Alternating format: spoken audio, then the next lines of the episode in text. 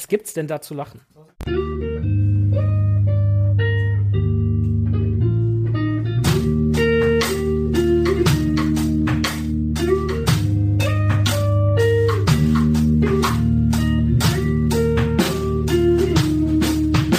Hör die Ringe. Ein unerwarteter Podcast.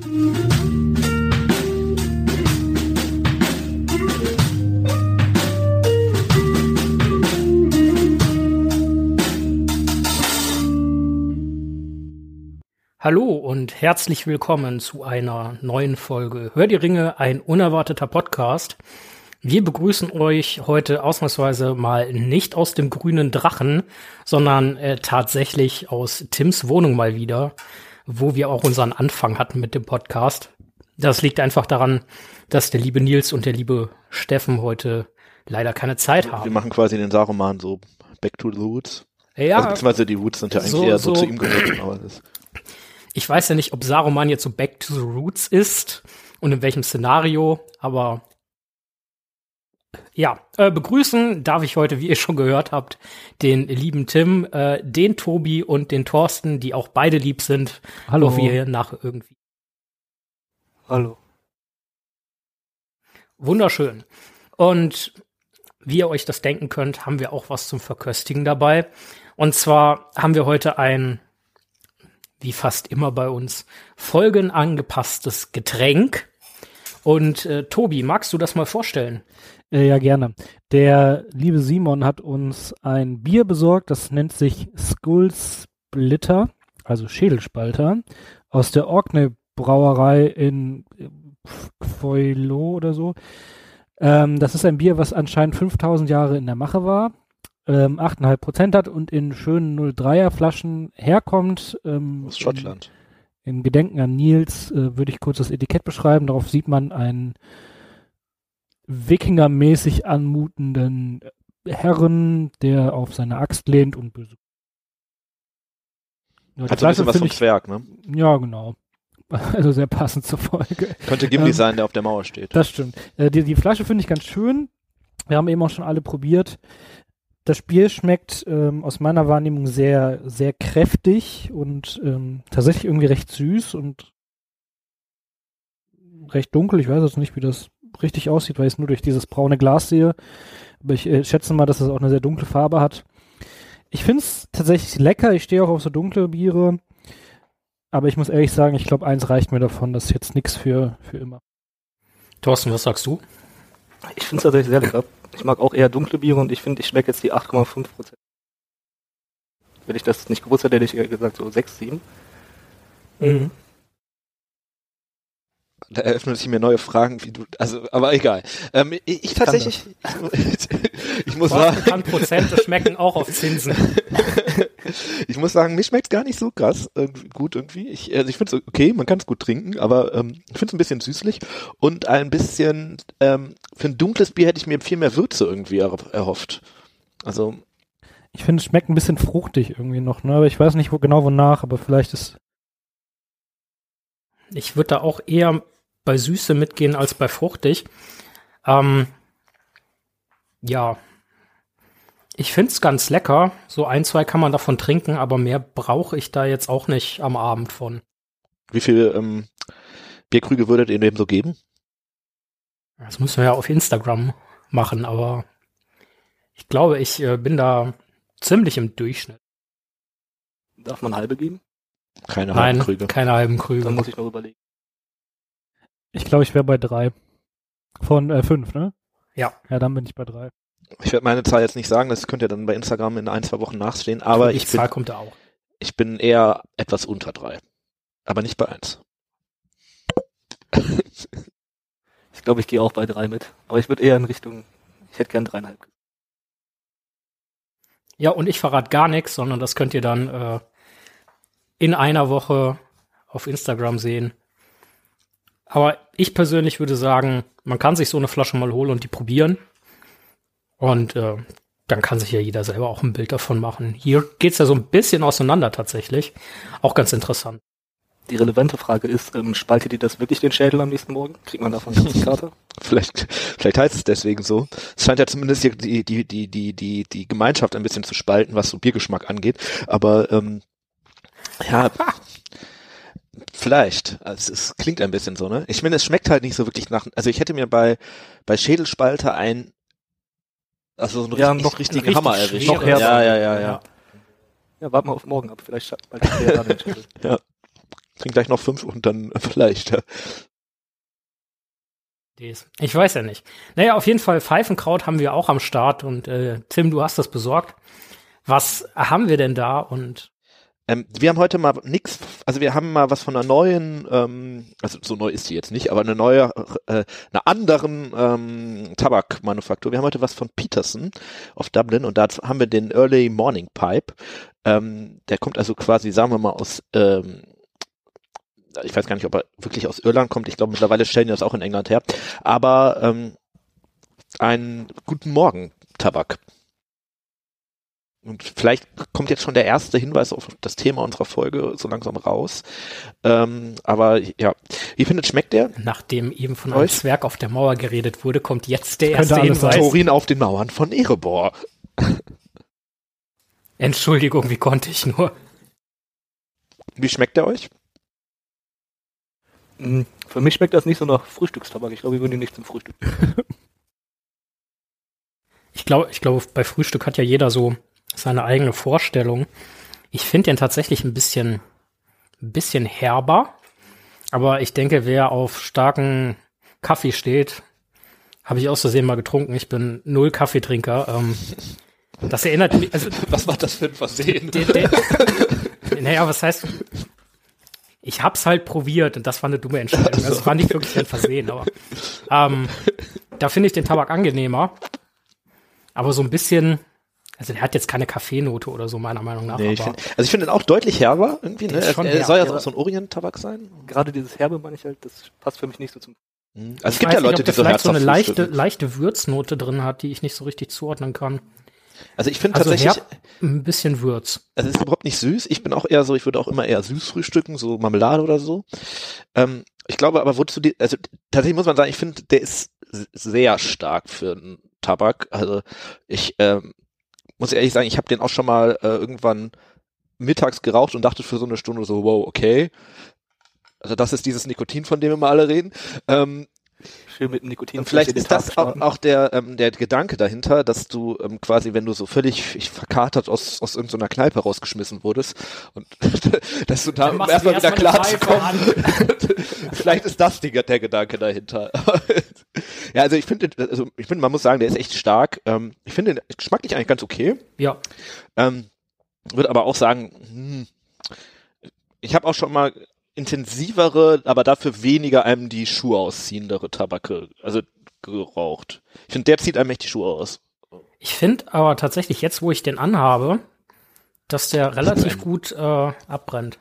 Ja, im Abbrandverhalten wirklich sehr gut. Also ist, glaube ich, auch einsteigerfreundlich, wenn man jetzt mal von diesem so Flash-Moment absieht, aber ja. Na gut. Ja, einige Hinweise sind ja schon gefallen, worum es heute gehen könnte. So Zwerge auf der Mauer, Schädelspalter, das, was Tim eben gesagt hat.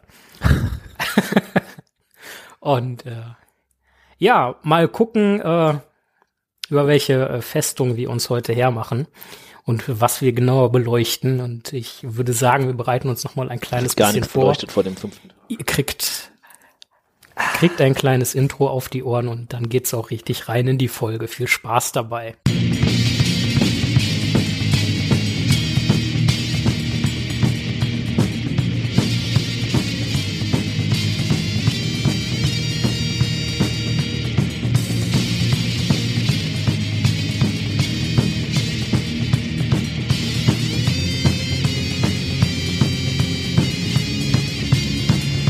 Der Rachekreis im Jammertal. Ja, äh, wie ihr euch vielleicht denken könnt, äh, wir sind übrigens wieder da, geht es heute um Helms Klamm.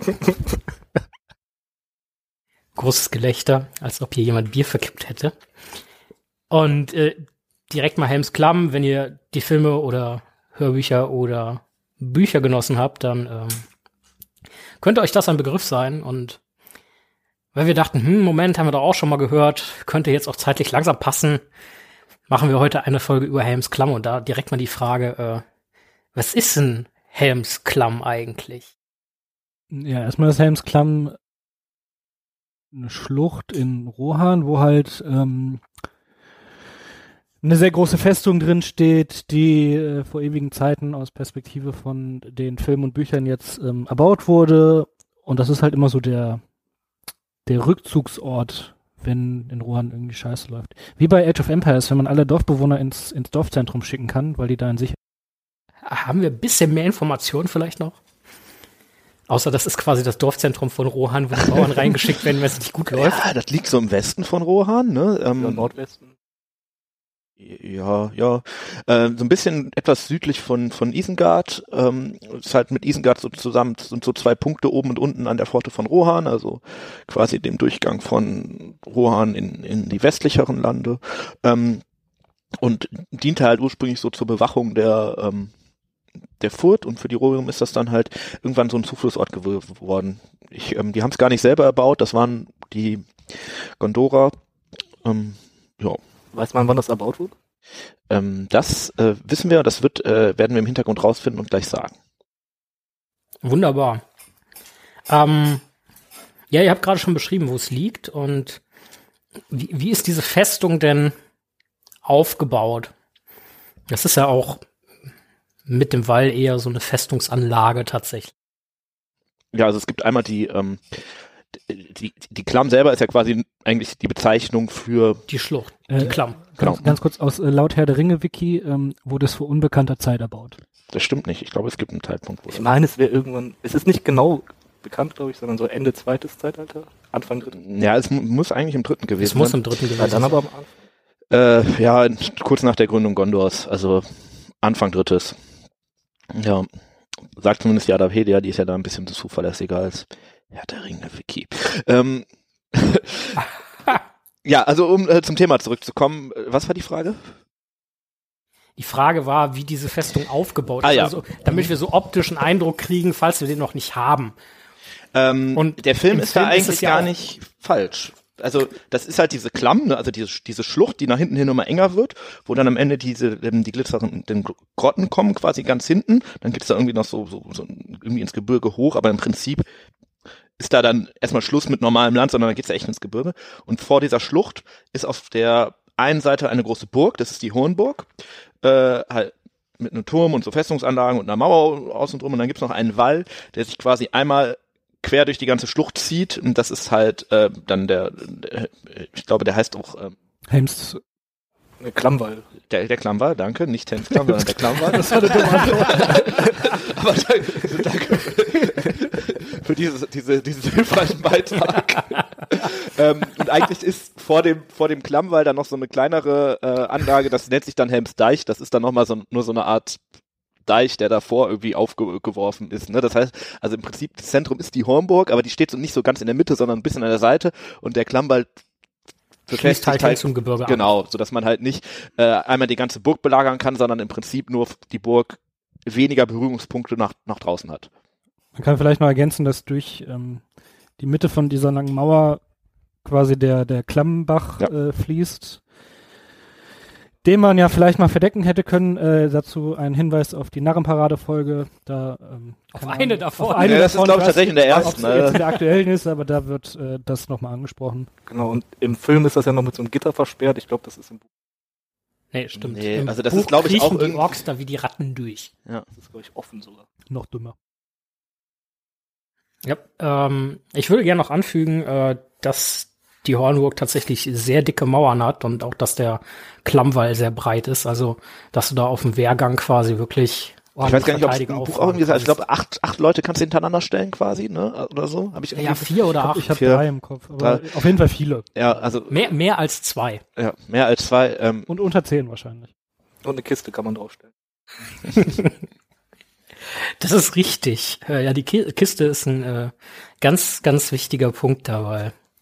Ähm, ja, klar, wir haben schon angesprochen, das ist quasi die Feste in Rohan. Ähm, dementsprechend äh, kommt ja doch vermutlich auch eine größere Bedeutung. Bei Tobi hat schon gesagt, ja, wenn es schlecht läuft, dann ziehen sich alle zurück dahin. Ähm, ist das so? Haben die nichts anderes? Und taugt diese Burg denn wirklich zu verteidigen? Es gibt prinzipiell noch ähm, Dunhag, was auch so eine Fluchtfestung ist quasi, aber ich darüber weiß ich jetzt persönlich noch äh, weniger.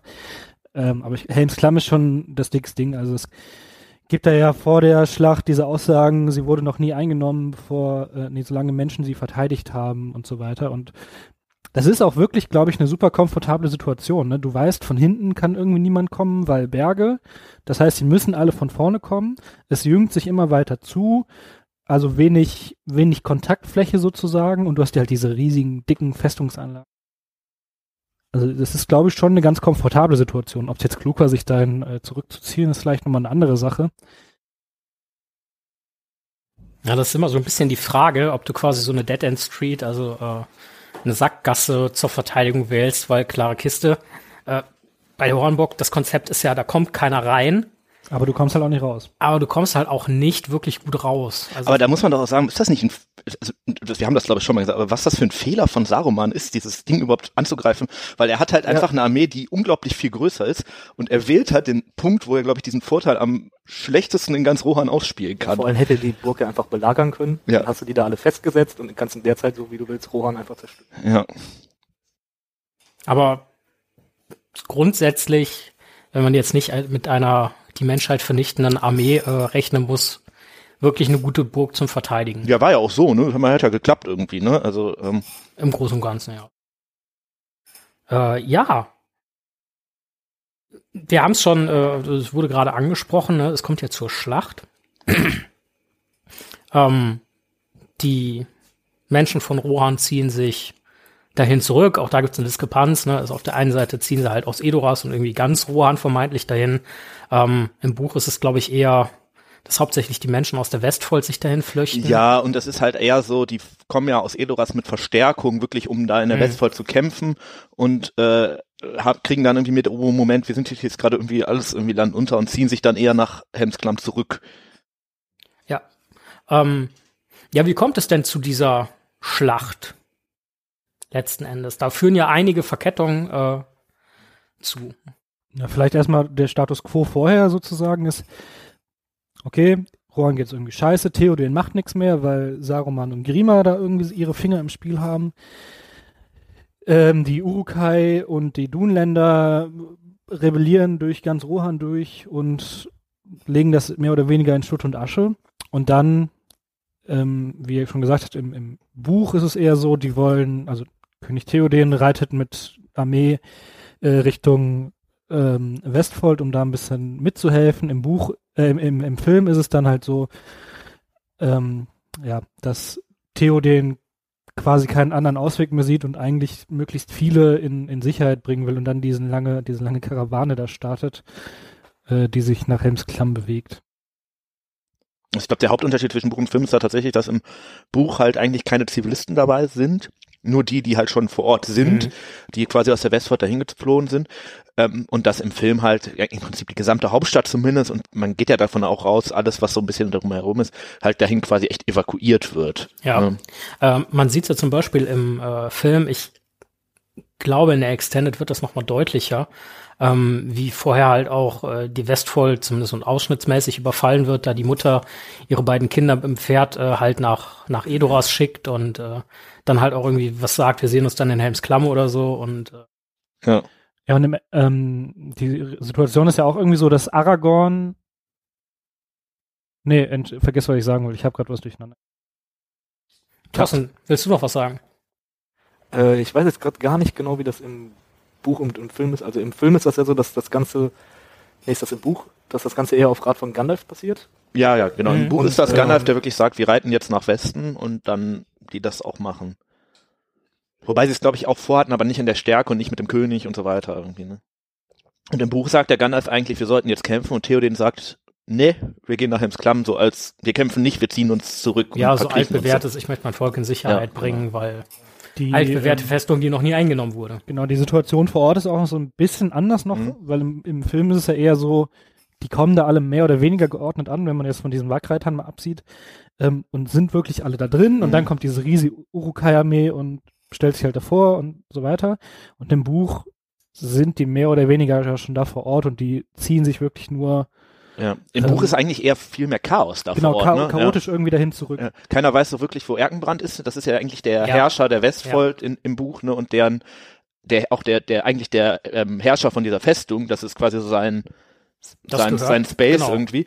Ähm, und der ist irgendwie weg, keiner weiß, wo der ist. Der ist irgendwie, äh, wollte wohl an irgendwie in die Schlacht, aber ist da irgendwie verloren gegangen Ja, oder so. das, das berichten ja zum Beispiel im Buch, berichten das ja die Späher, wenn ich mich Genau. da recht erinnere, die ja die ganze Zeit vor diesem Trek aus Edoras unterwegs Ja. sind und sowieso in der Westfold unterwegs sind, die dann halt sagen so, ja, wir sind angegriffen worden und, und, und Wolfsreiter, also Und, Wagreiter. und die äh, Fortress Und, von äh, Isen ist gefallen und da genau, gab es irgendwie eine große Niederlage. gefallen, Keiner weiß, ja. wo ist Erkenbrand, ist der überhaupt noch am Leben, wo sind Ja. die ganzen Leute und Genau, das heißt eigentlich im Prinzip, muss man sagen, im Buch waren, während die Leute, die noch in Helmsklamm waren, den Urukai wahrscheinlich schutzlos ausgeliefert. ja. Ähm, und der König ist halt dann eigentlich nur da, weil er eigentlich diese Schla Niederlage an den Furten des Isen verhindern wollte und dann aber halt irgendwie äh, dahin getrieben wurde schon fast. Ja, im Großen und Ganzen. Ähm, es gibt ja äh, quasi am Anfang der Klamm gibt's ja diesen aufgeschütteten Erdwall, Mhm. also quasi so eine Art erste Verteidigungslinie. Da wird im Buch ja auch überlegt, hm, sammeln wir uns jetzt nicht hier hinter, bauen was auf und verteidigen hier schon. Und da sagt er dann, äh, ich glaube, ich glaube, es ist Theoden, der dann im Buch sagt, Oder eh äh, mehr einer. Äh, äh, nee, ganz ehrlich, äh, das können wir nicht machen. Wir Mhm. müssen alle in die in die Festung rein und dann Wird die nicht teilweise doch noch verteidigt? ich glaube, da gibt's dann noch so eine Art, ja, also sie hält treffen zum ersten Mal da auf den äh, Buch Gambling, aber die ziehen sich, glaube ich, relativ schnell zurück. Das fällt sehr, sehr schnell. Es kommt, glaube ich, in so zwei, drei Absätzen. Ja, auf jeden Fall sind dann irgendwann alle da. Dann kommt die Uruks, ob sie jetzt schon da waren oder geordnet kommen und dann kennt ihr dieses Video, wo die ähm, davor stehen und dann äh, geht Queen los mit We Will Rock? Ja. nein, Gerade mit gucke ich mir auf jeden Fall an. Den kennst du wirklich nicht? Kenne ich wirklich nicht. Äh, ja, wie läuft denn dann die Schlacht ab? Da gibt's ja, also für alle, die die Filme gesehen haben, äh, die filmische Darstellung werdet ihr vermutlich noch relativ präsent haben. Das ist ja schon eine ziemlich eindrucksvolle Szene und Schlacht. Äh, es gibt ja echt krasse Diskrepanzen zwischen, zwischen der Schlacht im Film und im Buch. Ich würde sagen, wir fangen mal äh, mit der Filmschlacht an, weil die vermutlich mehr Leuten geläufig sein dürfte. Ich gehe mal davon aus, dass mehr Leute die Filme gesehen haben, als die Bücher gelesen haben. Ich gehe davon aus, dass diejenigen, die Bücher gelesen haben, auch die Filme gesehen haben. Irgendjemand hat schon gesagt, die Urus kommen an und äh, Genau, ja, dann geht quasi das große Belagern los. Die haben da ihre riesen, riesigen Leitern und so.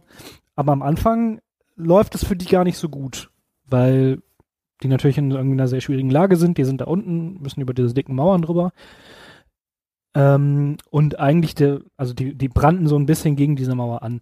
Und der wirkliche Wendepunkt ist dann halt, sobald der Berserker mit seiner äh, Bombe und den, der Fackel kommt, wo man auch wirklich sagen müsste, Legolas hättest du ein bisschen früher besser geschossen. Trifft halt alles in dem Film, aber da nicht, ne? Ja. Also, ja doch, er trifft ja zweimal, nur Ja. er bringt den nicht zu Fall. ja, ich meine, die hätten sicherlich auch noch irgendwo anders jemanden mit einer Fackel hätte auftreiben können. Das hätte das Problem jetzt nicht nachhaltig gelöst. Ja, es gibt so ganz bestimmte Spezialisten, die, äh, Und die züchten sich einfach irgendwie 20 Uruks an, stellen die Fackeln an und dann Und die mussten jetzt auch nicht unbedingt da so, eine, so ein Event draus machen, so von wegen, einer läuft mit einer Fackel da drauf. Ne? Olympia. Es wäre vielleicht schlauer gewesen, wenn man so 20 oder so dahin geschickt hätte und vielleicht auch erst so ein bisschen versteckt und die Fackel erst vorher an oder so, damit nicht direkt rauskommt, was man möchte. Aber ähm, ja. das ist echt der Wandelpunkt. Ne? Also ich glaube, Ja. vorher muss man auch sagen, Unterschied ist, im Buch sind zum einen noch Elben gekommen, um, äh, im Buch, Im, im, Film. Asche auf meine Tomaten. Äh, Im Film kommen Elben, um die quasi zu unterstützen. Kommen, gehen wir vielleicht gleich zu noch mal den drauf ein. Elben kommen wir später. Ähm, und ja, die Uruks äh, halten halt erst und greifen dann quasi geordnet an äh, und machen echt so eine Art, wir werfen erstmal alles gegen die Festung irgendwie. Ne? Ja, da kann man natürlich noch den Kampf um das Tor erwähnen. Im Film ist das, glaube ich, so, dass da Theoden noch verwundet wird mit einem Speer in die Schulter oder so. Stimmt, ja. Und Aragorn Mhm. und Gimli, die davor sind und äh, erstmal das Tor halten, alles niedermetzeln und dann Zwei Minuten später das Tor Wirf trotzdem mich, fällt. aber sag's nicht im Elb. ja, ja, ja. Diese, diese ähm, ganze Geschichte da um Helms Klamm rum ist tatsächlich so eine, die Sprüchefabrik von Tolkien und Meme-Fabrik, habe ich das Gefühl. Ja, Ne? Wirf mich, sag's nicht dem. Elf, Queen, we will rock you. Da- So it begins. ähm, so it begins. Oh ja, soll ich dir eine Kiste besorgen? da, hab, da, ich, da sind auch viele Sachen so von den Filmemachern gerade hin aufgebaut worden. Also zum Beispiel ein- einmal dieses Ein Zauberer kommt nie zu spät, dass Gandalf dann sagt, ich bin pünktlich da, so, ne? Und äh, auch diese Geschichte mit dem Würfen, ich wird ja im ersten Film schon aufgebaut, von wegen, ein Zwerg wird von niemandem geworfen Ja. und so. Also auf die Szene haben sie anscheinend echt irgendwie ein bisschen hingearbeitet. Ähm, kurzer Funfact noch zu dieser Uruk-Szene mit dem Will Rock äh, You. Wisst ihr, wie das gedreht wurde? Also vor allem, wie der Sound aufgenommen wurde? Die haben das in einem Rugby-Stadion gemacht, ähm, so, wo ja. wirklich ein Spiel war, wo, wo dann quasi die, die Zuschauer äh, so animiert haben, ne, jetzt macht mal Lärm und so. Ähm, das ist das Stadion-Sound irgendwie. Die haben, soweit ich weiß, auch für die Erzeugung dieser Armee ein eigenes, wirkliches Programm Hm, entwickelt. Massive die, ist das. Genau, um halt diese ganzen Menschen da darzustellen. Da ist ja in der Mitte dieser Felsen, wo dieser Hauptmann draufsteht und sein, sein Schwert da hoch. Und, und seine Halt. Befehle äh, uruckt. Genau. Äh, Und das war aber richtig, Über, übergreift jetzt an, ging es nicht, eigentlich nicht hinaus. das war so eine richtige Herausforderung wohl, dass da nicht die ganze Zeit Uruks über diesen Felsen laufen, sondern dass die Ja. das hinkriegen, dass die so geordnet Ja. rumlaufen. das war der Beginn des CGIs irgendwie. ja gut, aber da sind wir ja bei der Ja. Technik. Wir wollen uns ja eigentlich gerade ein bisschen über die Schlacht unterhalten. So, was, Ja. was geht denn da ab? So, wir haben das davor stehen, haben wir gesehen, dass der, Urukai. Also wir sind jetzt eigentlich ja da, die Uruk kommen, brannten gegen die Wand. Ne? Genau, wir sind ja jetzt in erster, erster Linie sind wir erstmal am Klammwall. Die versuchen ja erstmal den Klammwall einzunehmen, weil der ist halt grundsätzlich erstmal nicht so hoch und nicht so dick wie die Hornburg. Ja, ja und du hast natürlich den Vorteil, du kannst die Burg von allen Seiten dann Genau. irgendwie, ne? Ja, aber dann passiert halt was, ne? Also erst hält das ja stand und die, klar, es kommen ein paar Urks auf die Mauern, aber die werden mehr oder weniger zurückgeschlagen. Eine Axt zwischen die Klöten. Genau. was? Nur zwei? Womit sich die Frage stellt, haben Urukai eigentlich Klöten? Ich glaube, es hätte auch so wehgetan, aber irgendwie- ich möchte da gar nicht drüber nachdenken. Also ähm, auf jeden Fall, äh, dann kommt halt dieser Moment, den wir gerade schon be beschrieben haben mit dem Fackellauf und dem äh, Explodieren der Mauer. Also Erstmal noch das Tor, aber dann das. Nee, das Tor kommt danach. Echt? Ja, die, am Anfang brannten die gegen das Tor und werden aber zurückgeworfen, weil die äh, Ah, ja, richtig, das ja. eigentlich relativ gut halten ne, und auch, auch natürlich auch den Vorteil haben, die, dass die von der Seite vom Klammwall auf den Dammweg schießen können, so dass die Urukai, die das Tor angreifen, von allen Seiten eigentlich angegriffen werden. Ähm, ja, aber dann irgendwann ist es halt so weit, dass es Saruman gelingt, die äh, den den Wall zu sprengen. Ähm, so dass die Urukai halt eigentlich dieses ganze Areal, den, den Wall eigentlich gar nicht mehr einnehmen müssen, sondern unten lang laufen können. Genau. Ja, und dann wird's eigentlich nur noch ein geordneter Rückzug bis Ja. in die Burg hinein. Also im Film könnte man jetzt noch sagen, dass Haldir da stirbt. Zu den, zu den Elben kommen wir später. Das ist eine ganz eigene Kategorie. ja Unwichtig. Da müssen wir, müssen wir gesondert drüber Also sprechen, erstmal aber von- ja. Und wir ja müssen noch über, diese ähm, Verteidigungslinie Aragorn da mit den Elben. Genau, wir müssen über Legolas äh, Surf äh, ja. da sprechen. Du, äh, diese, diese kontroversen Dinge, die kommen später Ach, als das kommt auch später, okay. besonderer, ge gesonderter Teil so ein bisschen. Äh, so. okay. Okay, also um es kurz zu machen, geordneter Rückzug. Die Tür wird verbarrikadiert von der ähm, von der Burg. Frauen und Kinder werden irgendwie noch weiter äh, rausgeschickt. Die sollen halt irgendwie ins Gebirge flüchten. Und dann kommt es halt auf Anraten Aragorns zu diesem Ausritt, Ausfall aus der Nachdem die Burg. Urukai halt das Tor dann da, zerstört haben, ne? Also Genau. erst halten die ja noch so ein bisschen das Tor, aber dann kommt noch dieser Ausfall und das Tor geht dann kaputt und dann ist die reiten Burg die halt darunter verloren, ne? und sagen quasi letzte glorreiche Schlacht. Und da muss ich auch nochmal sagen, ich weiß, du wirst da nicht drüber reden, ich sag's trotzdem. Ähm, da ist eine der wenigen Stellen, wo ich, wo man wirklich merkt, dass Herr der Ringe noch ein bisschen älter ist, was die Technik angeht. Weil, ähm, wenn diese Reiterschar über diese Brücke vor der, vor dem Tor reitet, sieht man wirklich noch, wie eigentlich alle, außer die in der ersten Reihe, in die Luft schlagen mit ihren Schwertern und die ganze Zeit rechts und links, aber wirklich Ja, gar nichts treffen. ähm, Wo halt auch gar keine Rohre mehr stehen, ne? Das, das ist ja nur Urukai. das, und die- ja, also das, ähm, das, da, die Szene fällt mir immer auf. Das, äh, ja, auf jeden Fall denken die halt, okay, wir reiten gerade in den Tod, machen aber unsere letzte glorreiche Schlacht und dann ist der erste, das erste Licht des dritten Tages, Sonnenaufgang, schaut nach Fünften. Osten, Fünfter. fünften, Entschuldigung, natürlich. Äh, in Gandalf steht da auf diesem Vorsprung, Schattenfell, wirft sich noch bildschön so nach oben. Gandalf sagt, ähm, was sagt der König Theoden steht allein Ja. und von hinten kommt Eomer, sagt äh, nicht ganz allein oder so. Und hinter ihm eine Million Rohirrim, die diese lächerlich steile Wand runterlaufen. Also da müssen sich halt mehr als ein Pferd, muss sich da die Haxen gebrochen haben, oder? Das wird auch so eine Kettenreaktion. Wenn hinten irgendwer fällt, dann fallen alle. ähm, ja, auf jeden Fall ist dann werden halt die Uruks einfach komplett weggefegt und dann. Also da stellt sich mir ja immer die Frage, wo kommen die eigentlich wirklich her? Weil ähm, das sind ja die Leute von Eomer, die, wo Gandalf ja irgendwie sagt, er auch vorher möchte die einsammeln und das scheint ihm ja zu gelingen. Aber ehrlich gesagt, vorher, wenn wir die Leute von Eomer sehen, das sind ja 100 vielleicht, sagen wir mal. Ja, Und im, so. dann am Ende sind es ja, das sind ja locker 3000 Leute, die da diese Wand runterreiten. Und ja, so ein Kavallerieangriff, auch wenn das jetzt nur 100 sind, kann verheerende Wirkung haben. Aber das müssen halt schon einige gewesen sein, wenn die da die gesamten Urukai quasi einmal. Ja, du siehst ja wirklich, wie die ja. diese ganze Fels, ähm, wa- also diese, diese ganze Schräge da Die müssen ausfüllen. echt tausende Leute noch irgendwo eingesammelt haben. Ne? Also, Und alles begnadete Reiter auf wirklich Ja. guten Pferden. Ja. Eigentlich ein bisschen komisch, dass sie nicht auf Rollschuhen da runter. Ich glaube, Spikes wären besser gewesen. Winterberufung. irgendwie. Ich hätte einfach von da oben Oh ja. irgendwie riesige Steine runtergerollt. ja, vor allem, wir wissen ja, ich weiß gar nicht, äh, Datum von der, der Schlacht, bin ich klar, aber das muss irgendwann im Februar gewesen sein. Ähm, da hätte durchaus auch Mhm. mal noch Eis und Schnee auf diesem Hang liegen können. Ne? Das wäre, äh, naja.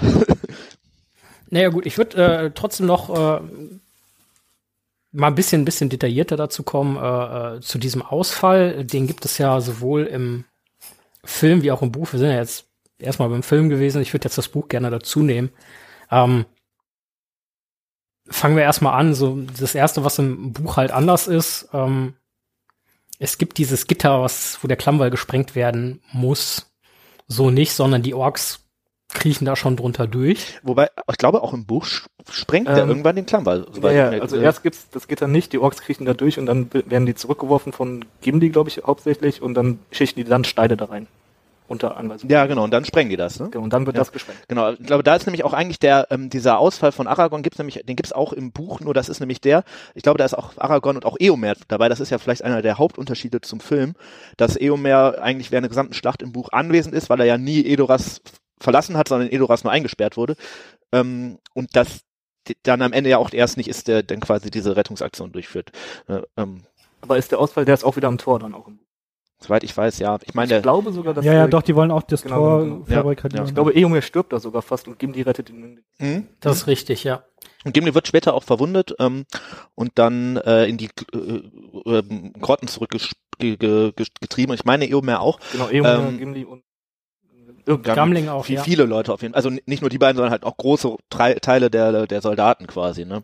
Äh, womit ihr im Endeffekt direkt den nächsten äh, Unterschied angesprochen habt. Äh, diese Gruppe um Eomer, Gimli, Gamling zieht sich ja quasi in, in befestigtes Gebiet eigentlich zurück. In die glitzernden Glo Grotten. in die, ne? in ja. die Grotten. Und äh, die anderen sind ja tatsächlich noch in der Feste. Das heißt, das scheint ja doch noch mal separiert zu sein im Buch. ja, das ist aber ja ein Vorteil, den die Urukai sich da erarbeiten. Ne? Denen ist es ja anscheinend echt gelungen, die, die Röhren zu teilen. Ja. Und dann können sie eigentlich sehr gut die Burg an sich äh, belagern. Ja, weil ich meine, im Buch ist beschrieben, dass diese Grotten äh, viel länger gehalten werden können. Ja, ja, ja, die, im Prinzip machen die, glaube ich, die Tür zu und die kommen nicht rein, aber die halt auch nicht raus. So. Haben dafür aber viele Vorräte, genau. Und in Ja. der Burg wird's halt, also in der Hornburg wird's halt echt, echt eng. Ja, wird's eng und vor allem die, die erobern die ja dann auch tatsächlich, so mehr oder weniger. Ne? Es gibt im Buch noch eine Szene, die sollten wir noch erwähnen. Ähm, kurz bevor die die Burg quasi erobern, stellt sich ja Aragorn im Buch auf die Mauer und gibt irgendwie vor, mit den Uruks zu verhandeln, um Zeit zu gewinnen, so von wegen, hey, äh, stellt sich da hin und macht irgendwie so Verhandlungszeichen, die Urukai, ja, was, was, ja, was möchtest du denn, was bietest du uns denn an irgendwie? So, ja, nee, ich guck nur nach dem Sonnenaufgang. So, was ist das für eine Verhandlung irgendwie? Das Ich glaube, er sagt sogar noch, ihr solltet jetzt besser gehen, sonst stirbt ja, ihr ja, das ja, ja, alle. genau. ja. Hatte sie gewarnt. Das ist eigentlich, das ist eigentlich schon lustig, ne?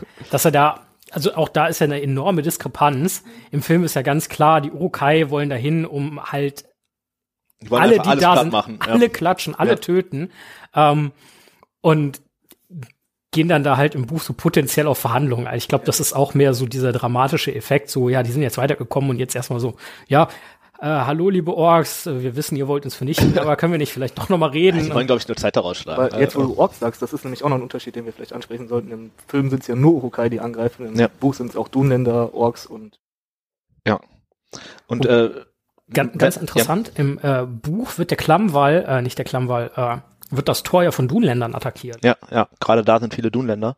Ähm, im, im, Im Buch eigentlich noch viel mehr wirft Saruman ja seine gesamte Streitmacht gegen Hens Klamm so, ne? Äh, und im Film fragt man sich ja schon, was ist eigentlich mit den Dunländern passiert? Sind die jetzt einfach. Ja, es gibt diese Szene, wo er die so aufstachelt und danach Genau. spielen die eigentlich keine Rolle Ja, mehr. doch, die überfallen dann diese paar Dörfer da und dann ja, ja.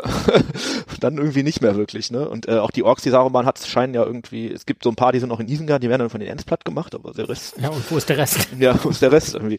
Ne? Und äh, als letzten Unterschied, den wir dann noch äh, nennen sollten zwischen Buch und Film, äh, äh, Thorsten hat vielleicht gleich auch noch einmal, es ist halt diese, wie sich das Ganze auflöst quasi, ne? Im Film sind es, wie gesagt, die Reiter, die da diesen Hang runter. Und im Buch sind es ja tatsächlich Fußsoldaten, die Gandalf alle eingesammelt hat von den ganzen verlorenen Schlachten vorher, mhm. mit Erkenbrand halt, den er ja auch irgendwie gefunden hat, die dann quasi zusammen mit diesem Ausritt, den Theo, den er macht, das ist ja im Buch auch nicht nur diese acht Leute, die da im Film irgendwie rausreiten, ja. sondern es sind schon ein paar mehr. Ne? Die nehmen die quasi in die Zange und dann, dadurch, dass dann ja noch die Huans da stehen ähm, und quasi ja mitkämpfen, wird das so ein Dreieck, in dem die Urukai gefangen werden und so gewinnen die dann ja am Ende ja. die, ähm, die Schlacht. Wobei ich mir da immer denke, wie konnte Gandalf diese ultra genaue Zeitangabe machen? Also im, im, im, Ist sie denn auch im, äh, im Buch? Mhm. Nein. Aber ist das nicht so ein Gandalf der Ich sage, im Buch ist die nicht. Sagt der nicht auch? Wir, werden, ich, ich, ich finde das gleich. Wir müssen mal nachgucken. Also, weil wenn ich habe ja jetzt ganz überzeugt Nein gesagt. Nehmen wir mal an, es wäre so. Ich weiß es jetzt gerade auch nicht mehr, verunsichert mich gerade. Ähm, Aber sagt der im Buch nicht nur, ihr, ihr, ihr müsst auf mich warten oder so? Ich habe was Wichtiges zu erledigen. Ah, das kann sein. Ich glaube, dass er im Buch keine präzise Zeitangabe gemacht hat.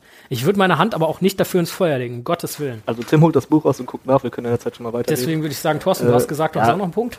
Letzter Punkt zum Film vielleicht noch, was man noch als Fun Fact anmerken kann. Ähm, Im Buch ist es nicht so, Peter Jackson ist auch noch am Tor und kämpft mit. Ja, stimmt. Gibt ja die eine Szene, wo man ihn sehen kann. Ich glaube, er wirft einen Speer oder schießt einen Pfeil? Ein Speer. Er wirft einen Speer. Speer. Richtig. Ja, das, das finde ich eigentlich ganz cool, dass er in jedem Film auch seinen Auftritt hat. Wobei ich sagen muss, dass ich die Karottenszene eigentlich im ersten am besten finde von den dreien. Nicht wie er einfach erschossen wird. das ist auch lustig, also sofern es lustig sein kann, dass jemand, also man muss den Kontext kennen, es ist nur ein Film und er ist halt der Regisseur, aber äh, ich finde ich finde die Karottenszene ähm, äh, in die sind von den Szenen. Äh, ja, im Endeffekt, die äh, Urukai werden in die Zange genommen. Das äh, sieht man ja im Film so ein bisschen. Gut, da kommt diese große Reiterwalze, halt angeführt von Eomer und Gandalf, ähm, statt halt Erkenbrands Entsatztrupp, sage ich mal. Ähm, und die Huons stehen ja doch eine ganze Ecke weiter hinten. Aber dieser Kavallerieangriff im Film demoralisiert die Urukai ja so dermaßen, dass die halt auch alle komplett kopflos abhauen, wo davor noch klargestellt wird, wir sind die kämpfenden Urukai, wir sind keine Orks, wir haben keine Angst vor gar nichts, vor der Sonne von was weiß ich nicht ja. was und wir stellen uns auch direkt daneben, wenn irgendein, irgendein Berserker irgendwas in die Luft jagen will und da ist auf einmal rennen da 10.000 Urukai äh, Hals über Kopf weg und in den Wald rein. Genau, in den Wald und ähm, in der, da wollte ich gerade was zu sagen, in der Extended Version ähm, ich glaube, es ist nur in der Extended Version, sieht man dann halt ja. noch, da sind die, kommen die Hurons so indirekt auch noch vor, ne? weil man dann sieht, wie dieser Wald irgendwie sich anfängt zu, zu, wackeln ja. und man hört nur so Orkschreie, also. Ähm, äh, kurz zu dem fünften Tag, ähm, der ist nicht im Buch, also sagt Gandalf nur, ähm, beschützt den gut und bis wir uns wiedersehen und so weiter, sagt, macht keine genaue Zeitangabe. Ähm, und auch da habe ich gerade nochmal nachgelesen, ähm, was noch vorkommt. Tatsächlich, was da die Orks noch demoralisiert, ist, dass die diesen Angriff und dadurch, dass da Erkenbrand steht und der so ein bisschen das, die Erscheinung von Helm Hammerhand hat, ja. dass die glauben und auch die Dunländer, die halt vor Ort sind, ähm, Helm Hammerhand ist wieder auferstanden und ne, ja, und auch das Horn, was da noch. Genau, das Horn. Also ja, ja. ja, das Horn wäre jetzt der nächste Punkt, wo ich dazu gekommen wäre. Ähm, welchen Faktor spielt eigentlich in dem Moment die Psychologie? Weil die sind ja eigentlich die, die Truppen in der Burg und hinterm Klammwall in den Höhlen sind ja komplett zurückgeschlagen worden, haben ganz enorme Verluste erlitten. Und äh, Theoden äh, schwadroniert äh, in, in seinem Turmzimmer ja eigentlich nur noch davon, ja, wir müssen jetzt irgendwie, ich habe keinen Spaß an der Schlacht gehabt, das hat ja. sich nicht richtig angeführt. Wir müssen jetzt irgendwie einen heroischen Tod äh, mhm. herbeiführen können, damit nachher noch irgendjemand über uns singen kann. Ähm, das hat schon was leicht Suizidales. Aber das ist mir dann im, im, im Buch auch nochmal so ein bisschen Das ist halt eigentlich die Definition eines erweiterten Suizids. Ne? Er, ja. er, also er, jetzt nicht nur für die Röhren, er will natürlich die Orks auch noch mitnehmen, aber ja. Ja, aber also, dass bei so Geschichten Psychologie eigentlich immer eine riesige Rolle spielt, ist ja bekannt. Also ist ja nicht ohne Grund, dass auch früher wirklich Leute mit diesen Trommeln in den Krieg gezogen sind oder halt mit den Flötenspielern und so. Ja, auch das Horn ist ja genau das gleiche im Prinzip. Weil ich muss sagen, wie dumm ist es bitte, Gimli da hochzuschicken? Der mit den kürzesten Beinen, der am längsten braucht, mit der kleinsten Lunge und tatsächlich Ja, ja, irgendwie wahrscheinlich einer der fähigsten hat. Kämpfer, der dann halt nicht, Der hat aber schlecht reiten kann. Das hätte sich filmisch schlecht umsetzen können lassen. aber also ich hätte den, ich hätte da irgendwen anders so geschickt, Theoden oder so. Ja, ob Theo den da, ja, der, vielleicht ist er der König, der hat eine Pferdelunge und äh, aber genau. So ein Pferd wäre vielleicht was. das wär's halt so. Gimli reitet am, am Anfang der Truppen raus, fällt dann doch irgendwie wieder vom Und Pferd rennt dann und, hoch. und, äh, und äh, Das steht, dann Missverständnis. dazwischen, steht dann dazwischen den Urukai und äh, schlachtet sich da halt sein Gimli-Kreis äh, zurecht, während die anderen drumherum reiten und Theo den kreucht und äh, pustet da oben irgendwie in dieses Horn so Törö. Aber die, dieses Horn hat ja im, im Buch einen eigentlich noch größeren Ja. Effekt. Ja, we- Und im- wegen dieser Helm-Hammerhand-Geschichte auch, ne? Also, Es ist, äh, dass andere Sachen im Buch einen viel größeren äh, Effekt haben. Hier äh, Eomer und Aragorn rufen ja ihre Schwerter an und die Feinde weichen zurück zum Teil und äh, versuchen quasi nur die von hinten zu kriegen. Ja, das ist, das Gefühl habe ich sowieso, dass im Buch viele Kleinigkeiten am Ende deutlich wichtiger sind. Sowas wie du halt sagst oder dass, ähm, die scheinen ja Worte auch im passieren. Buch echt mit Und- 2000 Fußsoldaten dieses Urukai-Heer zu besiegen, ne? Da gibt's ja im Prinzip fast keine Reiter in Hemsklamm. Ich finde auch Äh. ehrlicherweise, dass die Urukai im Buch noch ein bisschen menschlicher wirken in dem Sinn. Im Film sind das Deutlich. einfach nur diese, diese Monster, aber im Buch kommt, lassen die sie halt auch so Die sprechen äh, ja auch, Verhandlungen ja- ein, sprechen ganz normal mit denen, genau. Ja, wobei sie sprechen schon mit Mary und Pippin zum Beispiel, ne? Aber sie sprechen deutlich mehr im Buch eigentlich. Ja. Und da wirkt es wie eine, in großen Anführungszeichen, äh, zivilisare, zivilisare, Zivilisiert. zivilisierte Art der Kriegsführung. ah, doch 8,5 Prozent das Bier. Skull, Skull Splitter tut seinen Dienst. Wie sind wir eigentlich auf dieses Bier gekommen bei, bei dieser Schlacht? Ähm, gut, nochmal. Äh, was, äh, also nochmal, um auf Theoden zurückzukommen und im Teil ja auch Aragorn, weil der das ja äh, mehr oder weniger vorschlägt. Ja, komm, reite mit mir. Was, was treibt die da an? Weil es ist halt, ist das, ist das wirklich Ich glaube- Verzweiflung? glaube, ist das- eine letzte Hoffnung? Ist es, geht es da wirklich Aber welche Hoffnung soll denn da wirklich bestehen zu dem Zeitpunkt, also von dem, was also im Film ist es ja relativ klar, ne? Die sehen, die Sonne geht auf, Ja. Gandalf kommt gleich. Das ist im Buch ja so nicht unbedingt gegeben. Also außer Aragorn weiß halt mehr als die und ich wahrscheinlich Ich weiß er auch. Ja, also er, er kann halt ein Gefühl haben, so, ne? Ja, er ist mit okay. Gandalf relativ eng und der weiß ja Um- um auch, euch da mal okay, pass ganz auf, kurz was an die der Hand ist irgendwo und wird uns helfen und der wird jetzt nicht irgendwo, äh, äh, weiß ich nicht, Urlaub in Anverlass machen oder so, aber ähm, Der, der Punkt steht hier auf unserem Konzeptbogen als, was treibt Theoden an, in den sicheren Tod zu reiten? Gehirnwäsche durch Hornbeschallung? Warum hört er auf Aragorn? Naja, was sind er seine hört halt immer auf irgendwelche Leute, die ihm was sagen, ne? Was sind seine Alternativen? Er sitzt in dieser Burg und stirbt oder er kämpft ein bisschen und stirbt. Du hast natürlich vielleicht zumindest die kleine, aber irgendwie dann nicht ganz unreelle Chance, dich halt irgendwie da durchzuschlagen. Ne? Es ist ein riesiges Heer, klar, keine Frage, und alles ist irgendwie schwierig, aber vielleicht schaffst du es ja irgendwie da durchzureiten und durch irgendeinen dummen Zufall zu entkommen. So, ne? Und dann hast du, wenn dein Pferd überlebt, hast du die Chance, dann vor dem Heer wegzureiten. Das ist tatsächlich ähm, dieses Konzept bei Tolkien, dass man den sicheren Tod reitet und dann doch noch gerettet wird. Das ist ähm, kommt ja wieder auch im dritten Teil beim Schwarzen Tor. Äh, ich glaube, das ist sogar ein Begriff, den der geprägt hat. Eukostraphie oder Eukatastrophe? Vollkatastrophe. Eukatastrophe, genau, dass du quasi eine, du reitest in den sicheren Untergang, alle Hoffnung ist verloren und dann Löst es sich dann wieder auf. Ne? genau das Gegenteil Ja. von der Katastrophe. Können wir da irgendeinen Gegenteil philosophischen äh, oder religiösen Kontext finden? Da wäre ich jetzt nicht stark genug drin, aber ich finde, das ist, wenn wir uns nochmal mit Patricia treffen, dann wäre das vielleicht ein Thema, dem, das man. Weil es hat ja- könnte. auch wenn das jetzt vielleicht erstmal ein bisschen absurd anmutet und möglicherweise ist es das auch, aber was mir dabei so ein bisschen durch den Kopf geht, ist einfach, ähm, ja, vielleicht ist es Verzweiflung, vielleicht ist es trotzdem der Glaube an was Gutes, der einen da antreibt und Ja, es ist halt dieses, ja, vielleicht ist es auch einfach ein Stück weit, wir sind bereit für das Gute zu sterben. genau, das ist das. Du Ist es ein bisschen Selbstopferung. Selbsthingabe? Das ist auch ja das, was Frodo auch am andere- Ende macht, irgendwie.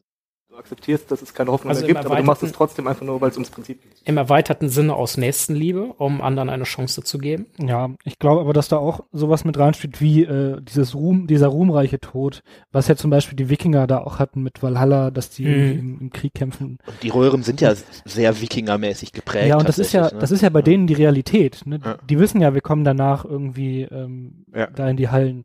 Ja. Also das ist ja noch nicht mal in Anführungszeichen nur Religion, sondern mehr oder weniger bekannt. Ja. Aber dieses, ich in Anführungs- oder die, diese Bereitschaft, sich selber zu opfern, so richtig schaffen, tun das dann die wenigsten letzten Endes. Äh, bei Aber das mit dem Tolkien. Opfern ist nicht, also hat doch schon, die, die, bei Tolkien schon, die scheitern oft am Opfern schon, ne? Also das sind, Eowyn zum Beispiel ist ja auch so ein klassisches Beispiel. ja- reitet um unbedingt zu sterben in die Schlacht und, und äh, tötet halt aus Versehen irgendwie den Hexenkönig und ist dann irgendwie noch ja, aus. Versehen würde ich jetzt nicht Ja. sagen, ne? aber die, es ist ihr halt völlig egal, wer der Typ ist. Ja, genau, ja. Ähm, oder was auch immer. Aber ist es auch nicht irgendwie so ein bisschen klassisch für Tolkien, dass er das so im Großen und Ganzen auch großzügig belohnt, so du bist bereit, das halt zu machen.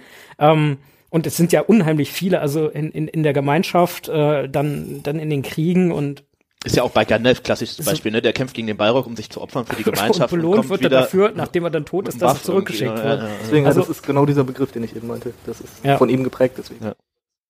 Das gibt, also im, bei Tolkien spielen ja auch so Lieder und äh, Geschichten, die man über Helden erzählt, irgendwie eine Riesenrolle. Und das sind natürlich am Ende die geilsten Geschichten, ne?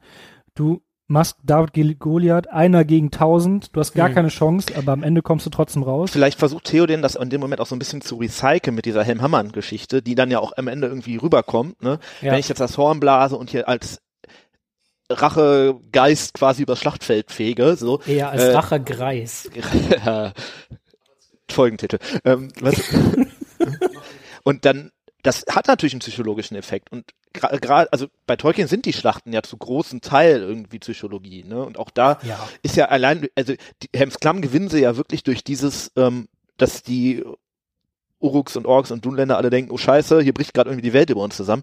Und man muss ehrlich gesagt ja- sagen, wenn die, zumindest im Buch, im Film, okay, weiß ich Eigentlich im genau. Film bricht die Welt noch viel härter über den Ja, ja, zusammen. genau. Da, aber da haben sie, also, aber da ist es vielleicht auch so, äh, wenn die sich jetzt echt dahingestellt hätten und gesagt haben, ja, komm doch, alle 10.000 oder lass es in dem Moment noch 8.000 gewesen sein, wären die echt, äh, dann irgendwie so ein Schildwall gebildet hätten oder so, vielleicht wären die auch einfach daran völlig abgeprallt, ne? Und ja, also gerade gerade bei Helms Klamm ist, glaube ich, der psychologische Effekt nicht gering. Das sieht man später bei den anderen Schlachten, glaube ich, auch. Auch beim Pelennor ist das ja natürlich so, ne? Aber ähm, und auch mit den Geisterarmeen kommt das ja immer wieder so. Was mir tatsächlich zu Helms Klamm, äh, bezogen auf das, was du gerade sagst, dazu einfällt. Ähm, gut, es wird gesagt, die Hornburg ist noch nie gefallen, als Menschen sie verteidigten. De facto ist die Hornburg gefallen. Und trotzdem reitet Theo den die Hornburg wieder so ein Stück weit frei und erobert erstmal die Satz Festung so ein Stück weit zurück. Sie sagen ja immer, sie ist nie gefallen, als Menschen sie verteidigten. Ist sie irgendwann mal gefallen, als Menschen sie nicht verteidigt haben? Ja, es ist auch ein sinnloser Spruch, finde ich, weil solange Menschen das verteidigen, okay, und wenn jetzt alle Menschen tot sind und es nicht mehr verteidigen, Ja. dann fällt sie halt. Das ist so ein bisschen auch Psychologie, ne? Das Ey, ey, das, ja, natürlich. Da, damit ziehen die sich halt hoch. Ja, hier Ja. sind wir sicher, weil es noch nie gefallen, als Men Menschen die verteidigt haben. Und ich glaube, der einzige nennenswerte Angriff war mal irgendwann von den Dunländern oder so. Ja, ja. Genau darauf wollte ich gerade eigentlich eben, weil wir jetzt die ganze Zeit über Helm geredet haben und mit der ähm, Burg, machen wir jetzt nur die Schlacht im Herr der Ringe oder wollen wir auch vielleicht kurz Zur Geschichte zur kommen. Geschichte, warum es eigentlich Helm Darf ich kurz was noch zum Simon sagen, was mir eingefallen ist, dann wäre das Thema auch für mich beendet. Das ist eigentlich ein ganz schönes Bild, ähm, weil die ganze Zeit stehen ja irgendwie die Rohirrim mit dem Rücken zur Wand. Ne? Die stehen in dieser Burg, hinter sich diese riesen Berge, die können Mhm. nicht weiter zurück.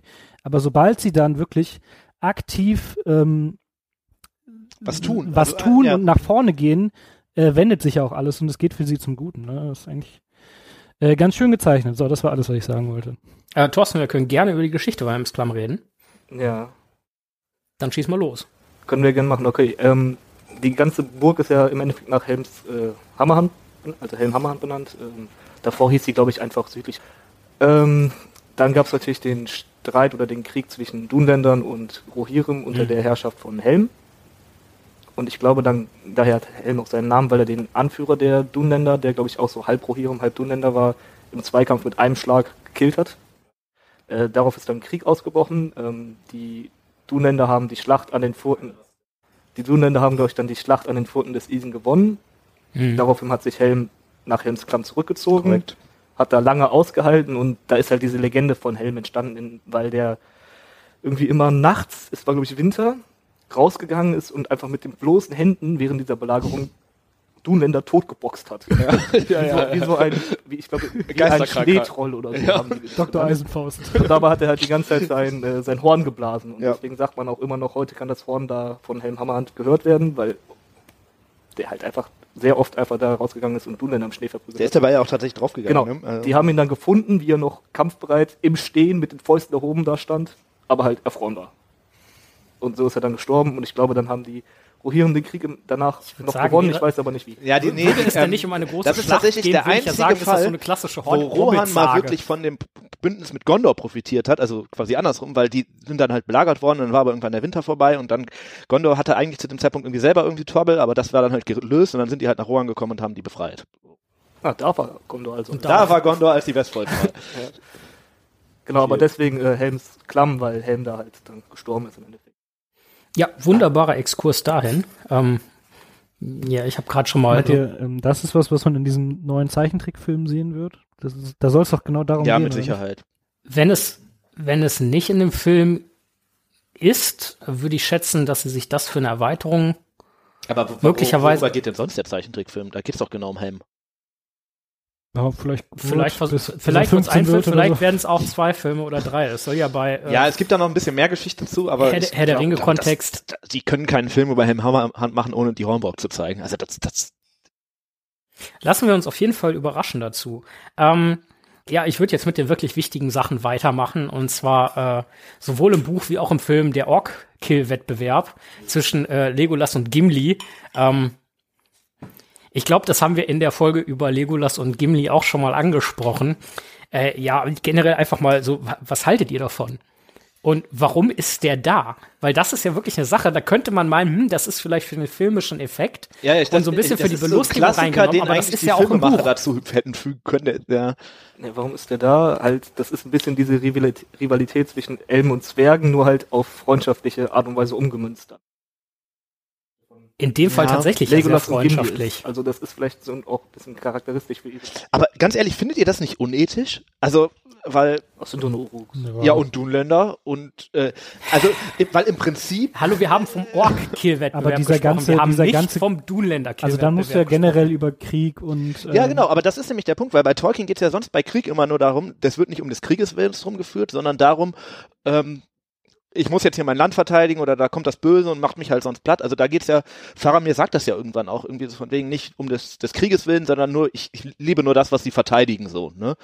Ähm, und das ist ja eigentlich echt nur, also das ist halt so Spaß am Töten. Menschenjagd aus sportlichen Gründen so. Das also, gibt's aber ehrlicherweise in unserer Welt auch. Ne? Ja, natürlich, Also ja. die äh, hier Scharfschützen werden doch auch Ja. teilweise danach bestätigt, wie viel Abschüsse. Es gibt Ja. auch diesen Film American Sniper oder so heißt der. Das- da geht's auch um einen, der hat die meisten Abschüsse das hat. mit dem Bodycount haben die auch im Vietnamkrieg gemacht, aber das heißt ja nicht unbedingt, dass es ähm, Ja, gut ist, ne? aber- Nö, Also- nö, nö, nö. Der, Also- der Buddy Count, der ist ja tausende Jahre letzten Endes alt. Also vielleicht nicht so präzise und spezifisch auf Einzelpersonen, aber früher gab's ja, vielleicht gibt es das heute auch noch, ich weiß es nicht, aber gerade in der Antike gab es ja wirklich Prämien, wenn du so und so viele Gegner, ob jetzt als Heer oder gegebenenfalls Einzelperson, ähm, tötest, dann gibt's dafür eine Belohnung. Und gerade in der Antike wurden ja, um einfach dem Herrscher, wenn er nicht dabei war, zu zeigen, so und so viele Feinde haben wir besiegt und auch den Überblick zu haben, irgendwie zum Beispiel die linke Hand abgeschnitten aller toten Feinde und dann hat man gezählt, so viel, wie viele haben wir eigentlich erwischt. Vielleicht ist das was, also das ist jetzt nur reine Spekulation, ich war nie in der Situation, ich hoffe, dass ich da nie reinkomme. Ähm, ist das irgendwie auch was, was du in so Situationen machen musst, um ein bisschen zu funktionieren, um das Ganze halt ein bisschen sportlicher zu um den sehen? Schrecken zu nehmen, ne? um, ja. Genau, So um halt wirklich Ballerspiel. Äh, Genau, weil ich glaube, das zeugt ja schon irgendwie, also das hat ja so ein bisschen den Vibe von, okay, ich weiß sowieso, ich überlebe das, weil sonst müsste ich gar nicht zählen und ich vergleiche mich mit meinem Freund, ne? Das ist halt tatsächlich irgendwie einfach Spiel am Ende. vielleicht ist es auch einfach so, das gegenseitige Ermutigen und Anstacheln so, komm hier, Bestleistung gegen den Feind. Ich habe so und so viele, du hast so und so viele. Das Geil, auch zusammen so haben wir das so und so viele. bisschen, also jetzt mal ganz blöd gefragt. Ethisch ist das, ist das vermutlich ist das nicht auch Murks, das aber Denken, im was Kampf zu Kriegsverbrechen zum Beispiel führt? Also ich glaube, dass Kriegsverbrechen ich kann mir vorstellen, dass so zum Beispiel so Sachen wie ähm, wie in Vietnam damals tatsächlich passiert sind, ne? Dass dann gesagt wurde, äh, ja okay, ich hab, bin jetzt irgendwie 10 behind, aber ja gut, die paar Dorfbewohner, das ähm, dann dann dann dann zähle ich die ja noch mit drauf irgendwie. Ne? Also ich Das- weiß nicht, ich, ich finde das ähm, Das ist zumindest super ethisch moralisch- angreifbar. Ja, also, äh, Materie. das, Auf, auf jeden Fall, aber ich glaube tatsächlich, dass das was ist, was in Kriegen und so Situationen schnell passiert tatsächlich. Ich, ich denke auch, im Endeffekt, äh, ja, unsere gesamte menschliche Historie lehrt uns ja quasi, äh, der Mensch wird im Krieg zum Monster. In Aber das ist halt insofern finde ich erschreckend hoher Anzahl. erstaunlich, dass ja eigentlich Tolkien immer jemand gewesen Auf der ist, anderen der Seite sind die das ja ein Gegend Zwerg und ein Elb. und auch sagt, es ist ja nicht eigentlich, äh, dass man durch sag mal, gutes Verhalten, indem man das Richtige tut, am Ende doch das Richtige auch erreicht irgendwie, ne? Was Mhm. ja Frodo zum Beispiel mit dem Ring Zerstörung tut und so.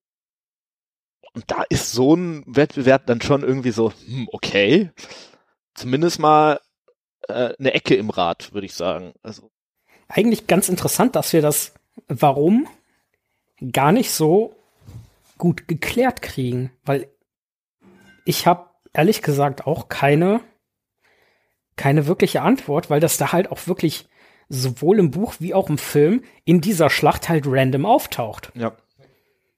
Das ist ja zum Beispiel in Moria noch nicht. Ja, ich Nee. glaube, das ist halt. Vielleicht ist das aber auch wirklich nur so ein Buddy-Ding von den Aber beiden. In Moria denken sie auch noch, okay, wir sind gleich alle tot. Also da sind die ja, Ja, nur gut. panisch am Fliegen. Aber haben sie in Helms halt, Klamm wirklich so viel mehr Hoffnung, dass sie da gerettet Eigentlich. Ich glaube, das hat eher mit der Freundschaft zwischen Legolas und Gimli, die sich entwickelt. Ja. Aragorn Das macht ja halt- zum Beispiel nicht mit. Da Genau, dass das da halt ursprünglich ich eine Rivalität ist zwischen den beiden, auch als sie sich zuerst treffen. Ist ja Elb und Zwerg Rivale und dann entwickelt sich eine Freundschaft und die versuchen diese Rivalität freundschaftlich umzumünzen, auch wenn das ethisch vielleicht jetzt äh, angreifbar ist, aber ich kann mir vorstellen, dass das daher kommt. Und ich glaube, ein nächster Punkt ist also ja im Buch natürlich auch die Dunländer, aber gerade im Film sind es ja nur wirklich nur Orks und Urukai und die verkörpern das, Das Böse. Böse. Das heißt, da gibt es nichts Gutes. es ist ja auch, Dementsprechend sehen sie das vermutlich auch nicht als ein ich töte da ein wertvolles Lebewesen. Nee, genau, Über den Punkt hat Tolkien sich tatsächlich gerade am Ende seines Lebens sehr stark Gedanken gemacht. Sind die Orks eigentlich, was sind die, ne? Sind die wirklich pures Ja. Böse oder? aber es wird ja immer, also es Ja. wird hier nie hinterfragt, Nee, und böse Kreaturen Zeitpunkt, zu töten. wo der Herr der Ringe rauskam, ne? Also das war ja dann auch. Ich glaube, ich glaube, das wurde auch schon mal in einer Folge angesprochen. Ich sag das jede zweite Folge. na gut, Um, um, um da noch so ein bisschen zu bleiben, ist dieser Wettbewerb, also äh, ich glaube, Tim hatte es gesagt, ja, wenn so ein Wettbewerb passiert und irgendjemand denkt sich, ja, scheiße, ich bin jetzt zehn behind in Vietnam, dann äh, gehe ich nochmal zurück ins Dorf, so nach dem Motto. Ähm, ist dieser Wettbewerb nicht auch ein Stück weit betrugsanfällig? es gibt in der Extended Version Ja. noch die, die ähm, Situation, wo Legolas, glaube ich, sagt, ich bin bei 42 und Gimlis Antwort, ich, ich, ich sitze auf Nummer 43. Auf gar keinen Fall hatte der einfach Ja. einen mehr. Das ist einfach, Vor allem, wenn man den Anfang, äh, Ja, Legolas glaub, steht irgendwie bist als 19-2 vorne. Auch wirklich. Wobei du natürlich als Das Bogenschütze den Nachteil hast. Ganz ehrlich, 42 finde ich schon unglaubwürdig, weil der hat keine 42 Pfeile. ja, aber vielleicht hat er 20 Pfeile und 20 mit seinen Messern. Kannst du ja wieder aufhören. Ähm, von abgesehen jemand davon, tot- Ja, aber gerade im Buch ist Legolas von irgendwie jemand nach Totes den ersten 30 Minuten permanent am Pfeile suchen und so. Ja, ja, ja. Außerdem ist das nicht nur betrugsanfällig, sondern es ist tatsächlich einfach unmöglich zu zählen. So, gerade Ja, als. Bogenschütze, du schießt in die Masse und du Ja, kannst ja. nicht gucken, Ja. okay, ist jetzt wirklich tot. Der geht einfach von je, je, je, Ja, ja. jeder Fall ein Kill, außer bei diesem äh, Ja, suizidalen Berserker da. Ja, aber im Prinzip ist er auch kurz Aber da hat er vermutlich auch gesagt- deswegen hat er den schon gezählt, denke ich. Zwei Ich Pfeile denke auch, einen, aber da sind zwei Pfeile von mir drin, der ist tot, das zählt. ja, das. So wie bestimmte andere Dinge auch als eins zählen. ähm, was zählt denn dabei? Also wir haben gesagt, Ork-Kill-Wettbewerb, äh, zählen Duländer auch? Naja, es zählen ja auch Haradrim. Also es Ja. zählen ja auch Mumakil. Also im Film Das- anscheinend auf jeden Fall. Ähm, und das macht es natürlich auch ethisch nochmal angreifbar, ne? weil das, sind halt dann Menschen, die da äh, irgendwie bei draufgehen. Ähm, und im Buch weiß ich gar nicht, ob das so klar ist. Ich glaube, die zählen einfach alles. Also Ich- die zählen glaube auch die auch. Dunländer mit und Ich glaube, die zählen einfach Gegner. ja. Gut, ich würde jetzt gerne noch ein bisschen, nachdem wir über das äh, Für und Wider, die Schlacht, wie sieht Helms Klamm eigentlich aus, was läuft da, Buch, Film und so weiter alles eingegangen sind, würde ich ganz gerne noch mal auf die Rollen von so einzelnen Personen, wir haben ja einige Protagonisten in dieser Schlacht, eingehen, ähm, welche Rolle die spielen. Beziehungsweise anfangen würde ich tatsächlich noch mal mit den Dunländern. Ähm, Im Film kommen die gar nicht mehr vor, das haben wir schon gesagt. Welche Rolle spielen die denn da so im Buch? Weil die scheinen ja wirklich den dreckigsten Job eigentlich erwischt zu haben, das Tor Ja. zu erstürmen. Das sind aber auch irgendwie also sind die, die, bloßes Kanonenfutter? Oder? Nee, das sind tatsächlich, glaube ich, noch mit so die besten. Ne? Also es wird irgendwie gesagt, hier der Kampf am Tor ist der heftigste, weil Ja. da halt die Dunländer kämpfen. Ne? Also die scheinen richtige Maschinen zu sein und da irgendwie. Ja, vor allem scheinen die, die haben halt richtig Hass auf die Rohirrim, die ne? sind Also, ja. genau. die sind, also die sind, das ist wirklich eigentlich, wo der Begriff Berserker, glaube ich, viel besser passen würde, als auf zum Beispiel diese Rukai-Erschaffungen im Film. Aber die haben halt wirklich, ähm, die haben wirklich Hass. Und das, wir wissen alle, dass das ähm, zwar dazu führt, dass man selber vielleicht weniger Rücksicht auf sich selbst nimmt, aber Hm. um so äh, äh, eine Festung zu erstürmen, das vielleicht gar nicht die schlechteste Eigenschaft ist. Ich frage mich bei den Dunländern immer, wie viele sind das denn? Sprechen wir da von 200, 300 Dunländern und sind das auch, geht das auch in die Tausende? Weil das ist für, so ein, um so ein Tor zu erstürmen vielleicht schon relevant, weil 200 abzuwehren mit 1000 Leuten auf der Mauer, Sollte machbar möglich. 2000, wo, wenn noch tausende Orks rumstehen. sein. Ja. Und nach der Schlacht leben ja auch noch einige Dunländer, die Ja. dann, also die Orks, äh, im, gut, im Film sind halt nur Orks, beziehungsweise Urukai, die laufen dann in den Huronwald und gehen da alle drauf. Ähm, Im Buch wird auch beschrieben, dass alle Orks und Uruks getötet werden, ähm, dass sich die Dunländer aber ergeben. Oder die noch lebenden Dunländer und dass die dann quasi, Das kommt bei Tolkien übrigens, deswegen, das, wir sprachen eben über diesen Kill the Most Evil Dudes irgendwie, ne? Ähm, kommt das ja häufig vor, dass eigentlich die Menschen, die sich auf die Fall, also die für Sauron gekämpft haben, oder in dem Mhm. Fall für Saruman, ähm, sich dann aber ergeben, dass die auch begnadigt werden. Und das ist dann heißt ja, gut, pass auf, ihr habt jetzt hier Krieg geführt, okay, aber jetzt, ich sag mal ganz, in ganz großen Anführungsstrichen, Schwamm drüber, äh, wir machen euch jetzt eben nicht alle nieder, sondern ähm, auch, auch wenn der Begriff vielleicht etwas zynisch erscheint, aber das ist ja schon fast humanitär. Ja, ja, nee, ist, das ist ja so gesehen zumindest eine Art, eine Art von, äh, da wird zumindest unnötige Rache vermieden, Ja. so, ne, die dann im Zweifel ja wieder neues Leid erzeugt und so weiter, blablablub. Ähm, Äh, ja. Wir haben uns schon über Aragorn ein bisschen unterhalten. Ähm, welche Rolle spielt der für diese Schlacht? Er ist ja fast schon der Anführer. Also natürlich ist Theoden am Ende die Figur, die der Anführer ist, weil ja alle hinter ihm herreiten. Aber Aragorn ist da schon der taktische Lenker. Ich würde da tatsächlich auch so ein bisschen zwischen Buch und Film differenzieren, weil für den Film würde ich sagen, ist das der Moment, wo Aragorn wirklich so ähm, nochmal krass unter Beweis stellt, okay, der hat das Zeug zum Anführer, der macht das, der äh, ist sowohl im Kampf als auch was dieses ganze Strategische angeht, ist der der Anführer dieser ganzen guten Seite. Da kommen ja auch die Elben noch dazu, die ja irgendwie mit Theoden so gar nicht wirklich was zu tun haben, sondern denen er, die ja dann mehr oder weniger seine Streitmacht werden fast. Ähm, im Buch hat er das ja eigentlich schon viel früher bewiesen und äh, da ist das eigentlich allen klar und auch da ist er eine ganz entscheidende Figur, weil der ähm, einfach durch seine Präsenz auf dem Schlachtfeld der unter den Orks auch Angst auslöst und so weiter, ne? Aber ähm, gerade im Film ist das für ihn eigentlich so, ich würde fast sagen, die, die, die, die Reifeprüfung so. Ja. Im Buch ist er eher so ein für Rohan nice to have und starker Krieger und hilft uns hier jetzt wirklich weiter. Aber da eher noch so ich durch, er steht jetzt hier und im Film ist er echt eher noch viel mehr Stratege. Ja. Er macht natürlich dann auch die, die, die Ausfälle und scheint ja auch auf Theoden einen gewissen Einfluss zu haben. Wobei ich glaube, gerade im Buch ist er eher noch so der, ähm, der ist, ist, ist ja noch mehr Berater. Im, Im Film entscheidet er ja auch am Ende, wir, wir reiten jetzt raus. Und Theoden sagt dann, ja, okay, machen wir. Aber was wäre passiert, wenn er Nein gesagt hätte? Dann hätte er wahrscheinlich gesagt, er sagt ja auch nicht umsonst, reitet raus mit mir, so. Ja. Ich reite jetzt, kommst du mit oder nicht, so. Ja. Dann zum nächsten. Äh, welche Rolle nimmt Eomer ein? Okay, da haben wir offensichtlich auch wieder eine Diskrepanz zwischen Buch und Film, weil im Buch ist Eomer in der Feste und im Film kommt er dann halt mit Gandalf geritten. Äh, Thorsten, was würdest du dazu sagen? Also welche Rolle spielt Eomer für die? Äh, ich war gerade ein bisschen abgelenkt. Äh, Ja, im Film natürlich ist es, nimmt er die Rolle von Erkenbrand ein, äh, rettet zusammen mit Gandalf quasi am Ende des Tages den Tag, nee, am Anfang des Tages. Ja. er rettet quasi die Nacht, könnte man das sagen. Und im Buch spielt er halt ach, tatsächlich eher so eine Rolle wie die anderen Helden, die jetzt da sind, so Gimli, also einfach ein starker Kämpfer. Ja, so ein bisschen wie Bringt auch Aragorn fast im Buch, ne? Also er, Ja, immer wenn Aragorn irgendwo kämpft, kommt Eomer mit. Genau. Aragorn hat noch das Ding, dass er den Gegner mehr Angst einflößt. Ja. so Eomer. Aber auch Eomer macht das äh, definitiv Wobei ich finde, gerade im Buch ist Eomer noch viel mehr echt so dieser richtige Hau drauf Kämpfer und wirklich starker Krieger. Im Film kommt das gar nicht so krass rüber irgendwie. Aber starker Krieger, quasi ein Der legt einen Mumakil, beziehungsweise zwei, also Tatsächlich, Ja, alle stimmt, reden über ja. diesen Film von. Legolas auf dem Ja. Paket, aber Eomir macht einfach mit einem Wurf zwei platt. Das ist viel Ja. krasser. Äh, off topic. Das geplant war. ja, ist ja egal, Hauptsache es funktioniert. ich wollte einfach nur nochmal hinaus, dass ich gar nicht finde, dass der hat irgendwie. Nee, das, im der Film nicht als großer Krieger oder so dargestellt wird, sondern der reißt ja schon ordentlich ab eigentlich. Der hat nicht so viele Szenen. Ähm, Ich glaube, er steht immer so ein bisschen im Schatten einfach. ja. mhm. Wobei ich finde, bei Eomers Rolle, zumindest im Buch, frage ich mich echt auch immer, warum wird der nicht viel krasser noch angegriffen? Weil ist den Bösen nicht auch klar, dass das eigentlich der Erbe von Rohan ist? Also an Theoden Mhm. kommen die irgendwie wahrscheinlich schlecht dran, weil der in der Festung ist, aber Eomer macht halt auch Ausfälle und so.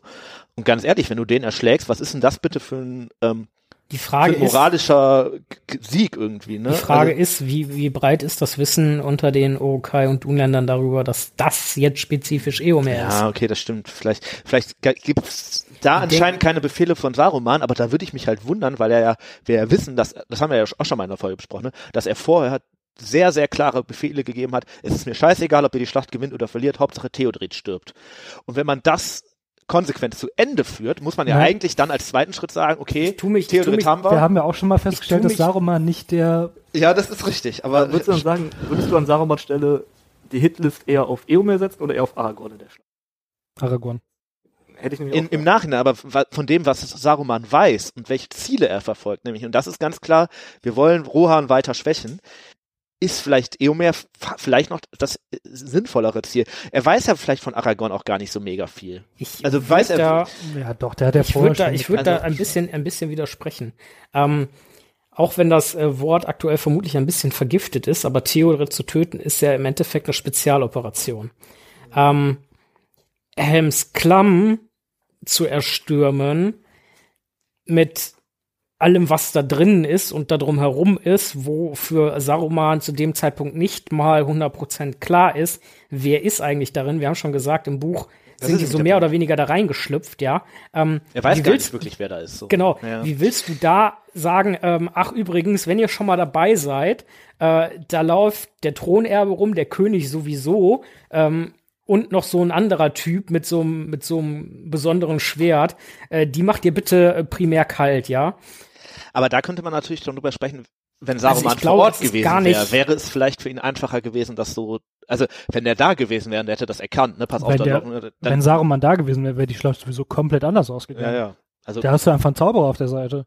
ja gut, aber wir wissen ja nicht so wirklich, was der so für, sag mal, Battle Ja gut, aber Abilities spätestens, wenn er irgendwie mit Äh, seiner Stimme da ankommt und allen sagt, Ja, ja, komm, ist gar nicht so schlimm, gebt euch halt. Wir haben ja auch eben schon über den moralischen Faktor gesprochen. Vielleicht hat sich, Ja, Sarum, hat sich Saruman auch einfach gedacht, ich schicke da meine zehntausende Streitkräfte äh, hin, da wird schon jeder bei draufgehen. Meinst du, das wäre sein Fehler, den man aus Arroganz gemacht hat?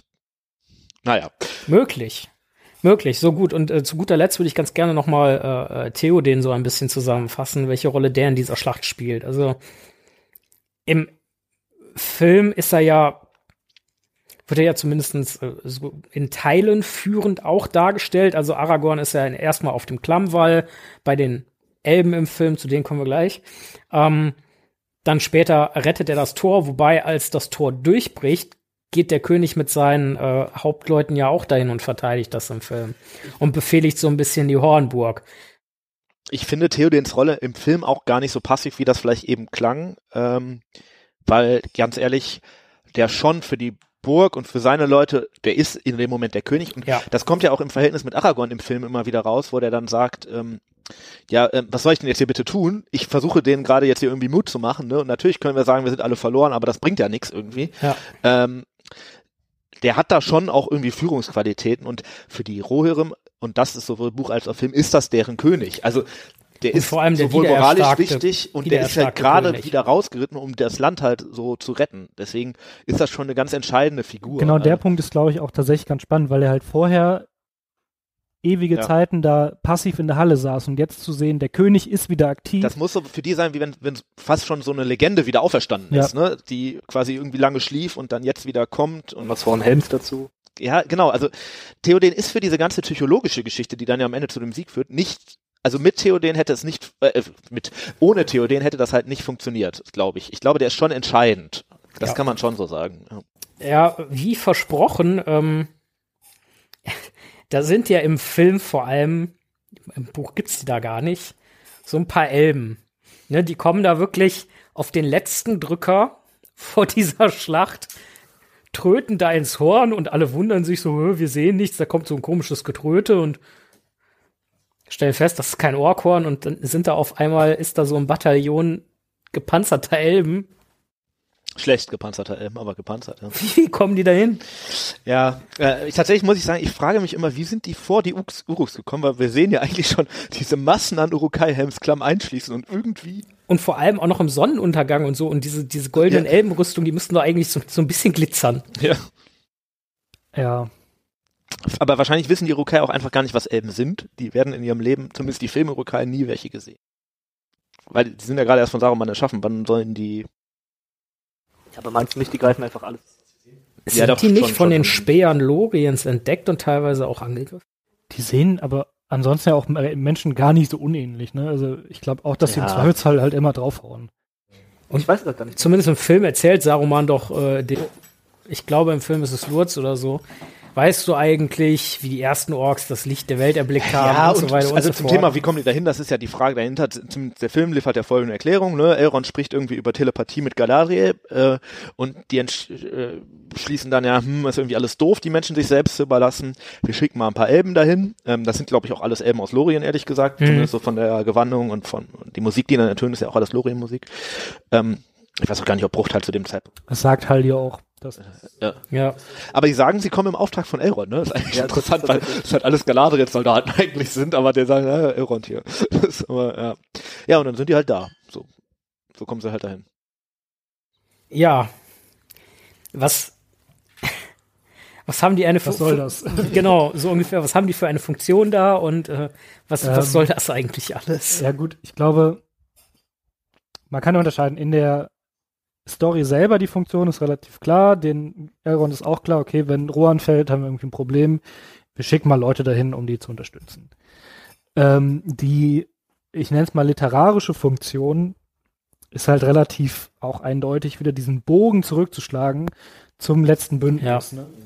Wird im Film ja auch erwähnt. Ja, ich glaube, da geht es auch darum, also das sagen die, glaube ich, auch irgendwo in den Making-ofs, ähm, die wollen halt auch zeigen, dass halt nicht nur die Menschen gegen Sauron kämpfen, weil das die Frage kann man sich natürlich, wenn man jetzt nur den Film steht, sieht schon stellen, was macht eigentlich, also die Elben sagen immer alles so schlimm und so schlimm, was machen die eigentlich? Und im Buch kämpfen die ja de facto auch gegen Sauron, nur halt nicht da, sondern Mhm. woanders, genauso wie es die Zwerge tun. Ähm, und dann wollen sie halt zeigen, dass sie doch irgendwie was tun. Ich muss sagen, ich finde diese Elbenszene immer, also irgendwie sagt alles in mir, das ist so falsch, das ist so falsch, aber irgendwie finde ich es trotzdem irgendwie ganz cool immer. Also ja. die, äh, irgendwie haben die schon was da irgendwie. Also Ich finde die Idee auch ganz cool, so die, dieses, dieses wieder letzte verzweifelte Schlacht. Ja. und es ist ja auch so irgendwie so ein bisschen, sie sind halt immer noch total in der Unterzahl, aber jetzt sind sie wenigstens ein bisschen gestärkt und sie stehen nicht alleine. Irgendwie, also so rein dramaturgisch hat das schon was irgendwie. Es ist natürlich, man fragt sich schon, wie können die so schnell so weit reisen und das, Ich finde auch, äh, das hat szenisch unheimlich was. ja. Und man, mega. und man sieht vor allem, was ich ganz spannend finde, diese Diskrepanz. Du hast da auf der einen Seite diese völlig verängstigten Menschen und dann hast du diese ja über Jahrhunderte, Jahrtausende ausgebildeten Elbenkrieger da in, in bester Ausrüstung, die da halbe Stunde vor Schlachtbeginn oder so da völlig kompromisslos reinkommen, sich auf den Klammwall stellen und da völlig gechillt ihre Schlacht schlagen Es ist auch und im, alle verrecken. im, Au im Auftreten völlig anders. Ne? Die Menschen, die da Ja, mehr ja. oder weniger so ein Haufen sind, Ja. oder halt die Elben, die da wirklich komplett kontrolliert, das wird ja auf die Spitze getrieben, sobald die sich da synchron Ja. äh, quasi drehen. Also man merkt schon, dass die von den von der kriegerischen Erfahrung irgendwie deutlich anders. Ja. Wobei ich mich schon frage, ist das wirklich so sinnvoll, Elben, die ja eigentlich einen Wald bewachen, jetzt eine große steinerne Festung mit Mauern und so. Also das ist nicht der natürliches Terrain. Ich könnte mir vorstellen, dass die in einem Wald, wo die sich verstecken können und so deutlich besser zu gebrauchen wären. Ja, aber der, Wobei du natürlich in dem Moment wahrscheinlich das nimmst, was du kriegen ich kannst. gerade sagen, sollen die die Urukai Naja. fragen, ob die das woanders machen können? Naja, wenn die Huans irgendwie zwei, drei Tage vorher gekommen wären, hätte man das da tun können. ja, wenn die Hurons vorher gekommen wären, hätte die Stadt, äh, Schlacht gar nicht. Ja, ja, das stimmt schon. Ja, also wir, wir, wir merken, ähm, Elben kommen zur richtigen Zeit zum Sterben und Hurons immer zu spät. Und Das äh, mit dem Sterben ist echt im ein Gegensatz zu Punkt, Zauberern. Ne? Also ich, ich, es wird ja nie so explizit gezeigt, aber am Ende muss man sagen, irgendwann sind die ja alle weg. Tatsächlich scheinen die ja wirklich ausnahmslos alle verreckt zu sein. Oder sie sind halt nicht mehr so wichtig, dass man sie zeigt. Aber also irgendwann fährt ja dieser Klammwall und die Elben rennen alle in die Burg irgendwie äh, und Heidi stirbt und so weiter. Und dann äh, Siehst du da tote Danach- Orks und tote Elben und, Ja, und danach reitet Theo den raus. Und dann, also beim Rausreiten sind keine Elben da, okay, die haben jetzt auch keine Pferde. Danach, also als sie sich dann alle so, Aber oh es ja, sind wir ja auch gewonnen, wirklich keine auch Menschen, außer, außer irgendwie diese, diese, diese, diese fünf, sechs königlichen Wachen von Theoden, Ja. ist, scheint da ja auch kein Mensch mehr zu sein. Also das ist etwas, Ja, wo sind die alle hin? ne? Also, weil das ist ja vielleicht schon ein sind die bisschen, auch alle, Ja, alle wirklich in die Höhlen gegangen. ja, Vielleicht sind da ein paar zurückgeblieben, falls sie nicht alle mit dem Rausreiten erwischen. Aber dann wäre natürlich die Frage, warum sieht man die dann am Ende nicht bei dieser, ich sag mal, Siegesfeierlichkeit, wo die am Ende alle zusammenstehen und sagen, oh, wir haben gewonnen. Schlacht vorbei, wir gehen. Vermutlich. Alles Steine und tote Urukai und tote Elben, wir gehen jetzt wieder in den Wald. Ja, aber da war ja ein Wald. Also die haben, ja, die haben die Hurons gesehen, haben gesagt, wartet auf uns. Naja gut, ähm, dann ganz kurz, wir haben es angesprochen, so äh, Haldir führt die ja dahin, also die arme Socke, das, ja. Das gute Herz. Wa warum I musste your denn sterben? tonight, ne? Also das, Ach so, warum er sterben muss? Ey, ich finde, erstmal kann man sich auch fragen, warum musste der die da hinführen? Ich glaube, das war einfach, weil man einen bekannten Charakter brauchte, der die gerade anführt. Ähm, warum auch er so- sterben musste, keine Ahnung. Damit man ihn hinterher nicht mehr erwähnen muss. Nee, es musste jemand sterben, einfach weil wenn niemand stirbt, ist das ist die Schlacht ja quasi ja, das konsequenzlos sagt, und sagen die auch im Ende irgendwie so, ne? Irgendeiner von den Guten muss halt sterben. Und ja, sonst hast du halt das die Problem, anderen konntest du halt nicht umbringen, weil die brauchtest du noch. genau, und du hast ja das Problem, du hast dann keine Gefahr für deine Hauptcharaktere, wenn kein Genau, guter du, Held hast ja, du hast ja zum Beispiel äh, auf dem, auf also dem abgesehen Weg, von Hammer, der ist auch genau, auf den würde ich jetzt kommen, weil du hast ja, du hast ja, du hast ja zum Beispiel Hama, der vorher stirbt und der scheint ja schon, zumindest in- im Film, ähm, quasi so der erste Hauptmann von Theoden zu dem Zeitpunkt zu sein, weil der fängt Ja. halt die Gefährten vor der Halle ab und ne? wird ja schon jemand Genau. nehmen, dem ich vertraue. So. Aber mehr ist er halt auch nicht. und der stirbt ja auch im Film zumindest vor der Schlacht bei den Wagreitern. Genau. er. also hätte Haldir eigentlich gar nicht sterben müssen und im Buch tut das nicht, weil er im Buch halt einfach da an der Stelle nicht vor. Und jetzt, ähm, kurze Frage. Tim hat ja schon gesagt, er findet das eigentlich ganz cool. Wie findet ihr das so? Findet ihr es eher unnötig, Was jetzt gerade? dass die Elben auftauchen? Das, das kommt, Ich finde Also- also- ich find's gut. du findest gut? Ich find's gut, ja. Äh, ich habe tatsächlich ja die Filme zuerst gesehen ähm, und dachte dementsprechend, das gehört dazu.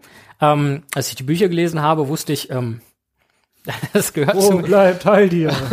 Es ist vielleicht jetzt nicht ganz Kanon, ähm, aber ich fand es immer eine unheimlich coole und sehr beeindruckende Szene, wie die da ankommen und auch was sie da für Pfeilhagel und so weiter abschießen und auch diese diese Solidarität und Bereitschaft mit den Menschen quasi wieder in die, also das Symbol, was sie in dem Fall darstellen, ähm, oder auch wie äh, sehr Aragorn äh, den den Verlust von Haldir ja nach vor Ort da verzweifelt betrauert. Ähm, finde ich eine unheimlich coole Sache. Hätte ich das Buch jetzt zuerst gelesen, weiß ich nicht genau, was ich davon halten würde. An sich finde ich das einfach eine sehr coole Sache. Äh, sowohl von der Symbolik wie auch von der, von der, ja, filmischen Umsetzung, also vor allem erwartet, optisch. Aber eigentlich ist das halt voll Schwachsinn. Ich hätte erwartet, dass du Nein sagst. Doch, aber ähm, Bei mir sterben die ja nicht. Wobei, also ich habe gerade gesagt, ich finde es gut, aber was ich tatsächlich nicht so nachvollziehbar finde, zumindest im Film, wenn man nur den Film kennt, ähm, wird für mich nicht klar, warum Aragorn so krass um Haldir trauert. Ja, die ja. lernen, stimmt, ja. Also Ja. so im Filmkosmos lernen die sich quasi in Lorien kennen. Also, okay, man. Ja, aber Ja, aber der war davor schon mal ein Lob. genau. Und das weiß man halt im Film nicht und dann denkt man sich, okay, Vielleicht ist es im Film für Aragorn auch einfach dieses, dieses Symbol. So, er ist mit den Elben aufgewachsen, er weiß so unsterblich und alles und so fort. Und jetzt kommt er hier in eine Schlacht, um uns zu helfen und verreckt dann da.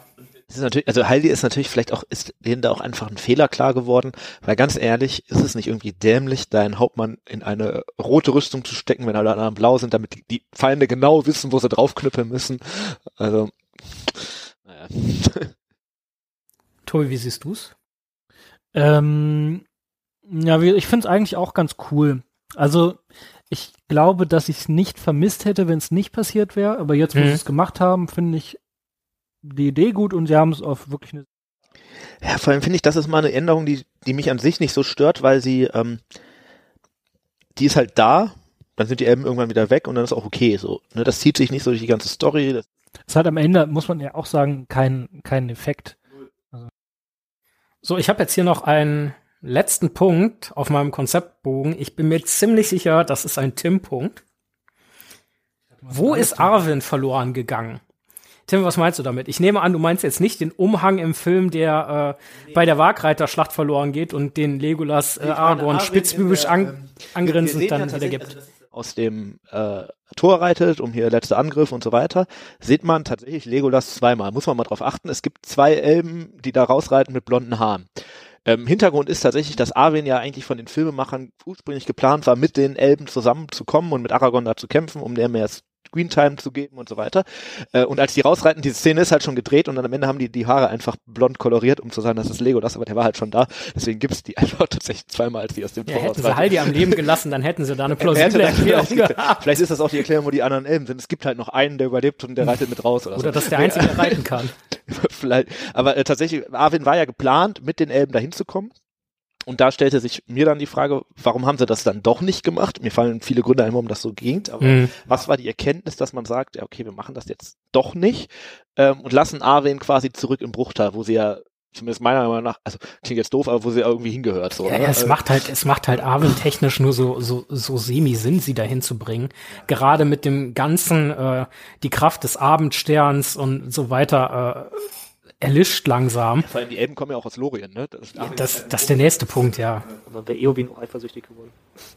Und ich bin mir ziemlich sicher, natürlich einiges an, an, an, an Diskussionspotenzial. So, äh, ja, ich, und am Ende finde ich, glaube ich, so die Aragorn-Arwen-Geschichte, so wie die ist, gar nicht schlecht, weil die nicht unbedingt immer am gleichen Ort sein zu müssen, äh, sein müssen, um sich zu verstehen. So, ne? Das Mhm. äh, ist ja dann auch irgendwie nochmal so ein As As Aspekt der ganzen Geschichte. und vor allem nimmt sie keine Überhand. Ja, ich meine, ich, ich, ich glaube tatsächlich, dass man durchaus auch mehr von dieser Figur hätte zeigen können. Ja, Ähm, nur ob man die jetzt unbedingt nach Helms Klamm und eigentlich finde ich, diese Arwen-Figur ist ja auch gar nicht so die Kriegerprinzessin irgendwie, die es dann ja wohl geworden wäre, wenn es in der Schlacht jetzt irgendwie, ne? ja. So krass. Aber die Szenen sind tatsächlich gedreht worden. Also es gibt viele Szenen, wo man sieht, wie Arwen in Helms Klamm kämpft. Aber das ist tatsächlich oft in den Filmen so, also dass Szenen gedreht wurden und dann nochmal geändert wurden. Aragorn sollte ja auch am Schwarzen Tor gegen Sauron kämpfen. Das wurde auch noch geändert. Aber das, das halt das ist dann dieser der Troll geworden am Ende. Ja, Ja, ja, genau. ja. Das ist halt einer der Punkte, wo ich meinte, das ist vielleicht, finde ich, auch ein Vorteil der Herr der Ringe-Filme, beispielsweise gegenüber den Hobbit-Filmen. Ich habe es in der letzten Narrenparade schon gesagt. Ähm, wo sie halt einfach nochmal Zeit hatten, darüber nachzudenken und wo dann irgendwann nochmal so kam, hm, ja, vielleicht doch nicht irgendwie, ne? Und das merkst du bei den Herr der Ringe-Filmen schon, dass das dann möglich war. Gut, dann bliebe für mich heute, außer ihr habt noch was, Nope. ganz klassisch am Ende, ein Zauberer kommt nie zu spät. Ähm, ja, gerade bei der Schlacht um Helms Klamm kann man sagen, eigentlich trifft das in dem Fall ja auch zu. Also ich glaube, Tim, wir haben uns schon mal ein bisschen drüber unterhalten. Ist er da jetzt zu spät oder nicht? Wo du sagst, ja, weil, Hal- Haldir sieht das anders. Aber letztendlich, also mein Argument ist ja, er ist rechtzeitig da mit den Entsatztruppen, dass das Ganze noch zum Guten gewendet wird. Er ist natürlich am Ende der, der es rettet. das ist natürlich so auch so ein bisschen dieses Jahr fürs große ganze Jahr. Ähm, und dass Gandalf sich nicht immer um jeden Einzelnen küm kümmert, das, ähm, Ja, Das kann auch das gar nicht funktionieren, auch. ne? Also, ja, ja, ja, zumindest ist es nicht sein Ansatz, ne? Aber, ähm, ja, ich, ich glaube, also zu spät kommen tut er nicht. Das, das würde ich nicht so sagen, nur wenn ich provozieren will, aber ich glaube, es hätte jetzt auch nicht geschadet, wenn er einen Tag früher gekommen wäre, so. Also, Zweifel so, ne? ist natürlich ganz gut, so gerade im Film zu warten, bis die Urks dann auch wirklich unten in diesem Tal sind, weil sonst der Angriff vielleicht auch ein bisschen verpufft irgendwie so, ne? Aber, ja. Gut, ihr Lieben, wir bedanken uns, dass ihr uns mal wieder eine Folge lang zugehört habt und hoffen natürlich wie immer, dass euch die Folge gefallen hat. Äh, auch wie immer, das könnte heute noch ein bisschen häufiger kommen. Die Empfehlung, hört die Ringe, also uns immer gerne weiter, empfehlt uns auch gerne weiter. Schaut die Filme, lest die Bücher, hört die Hörbücher und unterstützt uns doch gerne auf allen möglichen Plattformen, auf unserem Instagram, auf der Website, äh, auf YouTube, Spotify, überall, wo es Podcasts gibt. Äh, und äh, ja, Tim, wie sieht's aus? Werbung fürs Sommerfest. Äh, ja, das Sommerfest wird stattfinden in Düsseldorf. Ähm, und wenn ihr Teil unseres äh, Stufe 2 Steady-Pakets seid, seid ihr dabei äh, auf unsere Kosten. Und ähm, ja, wir freuen uns drauf. Viel mehr können wir noch nicht sagen, weil wir das Datum noch nicht final veröffentlichen können, aber das bald. Gut, dann bedanke ich mich bei euch allen, dass ihr hier seid. Ihr lacht gerade, ich habe bestimmt irgendwas verpasst. Hat Tim wieder irgendeine Spur gelöscht oder hat Tobi das Mikrofon wieder durchgehut? Äh. Was auch immer. Ähm, danke, bis zum nächsten Mal, äh, wenn es wieder heißt, hör die Ringe. Ein unerwarteter Podcast. Macht's gut. Tschüss. Tschüss. Tschüss.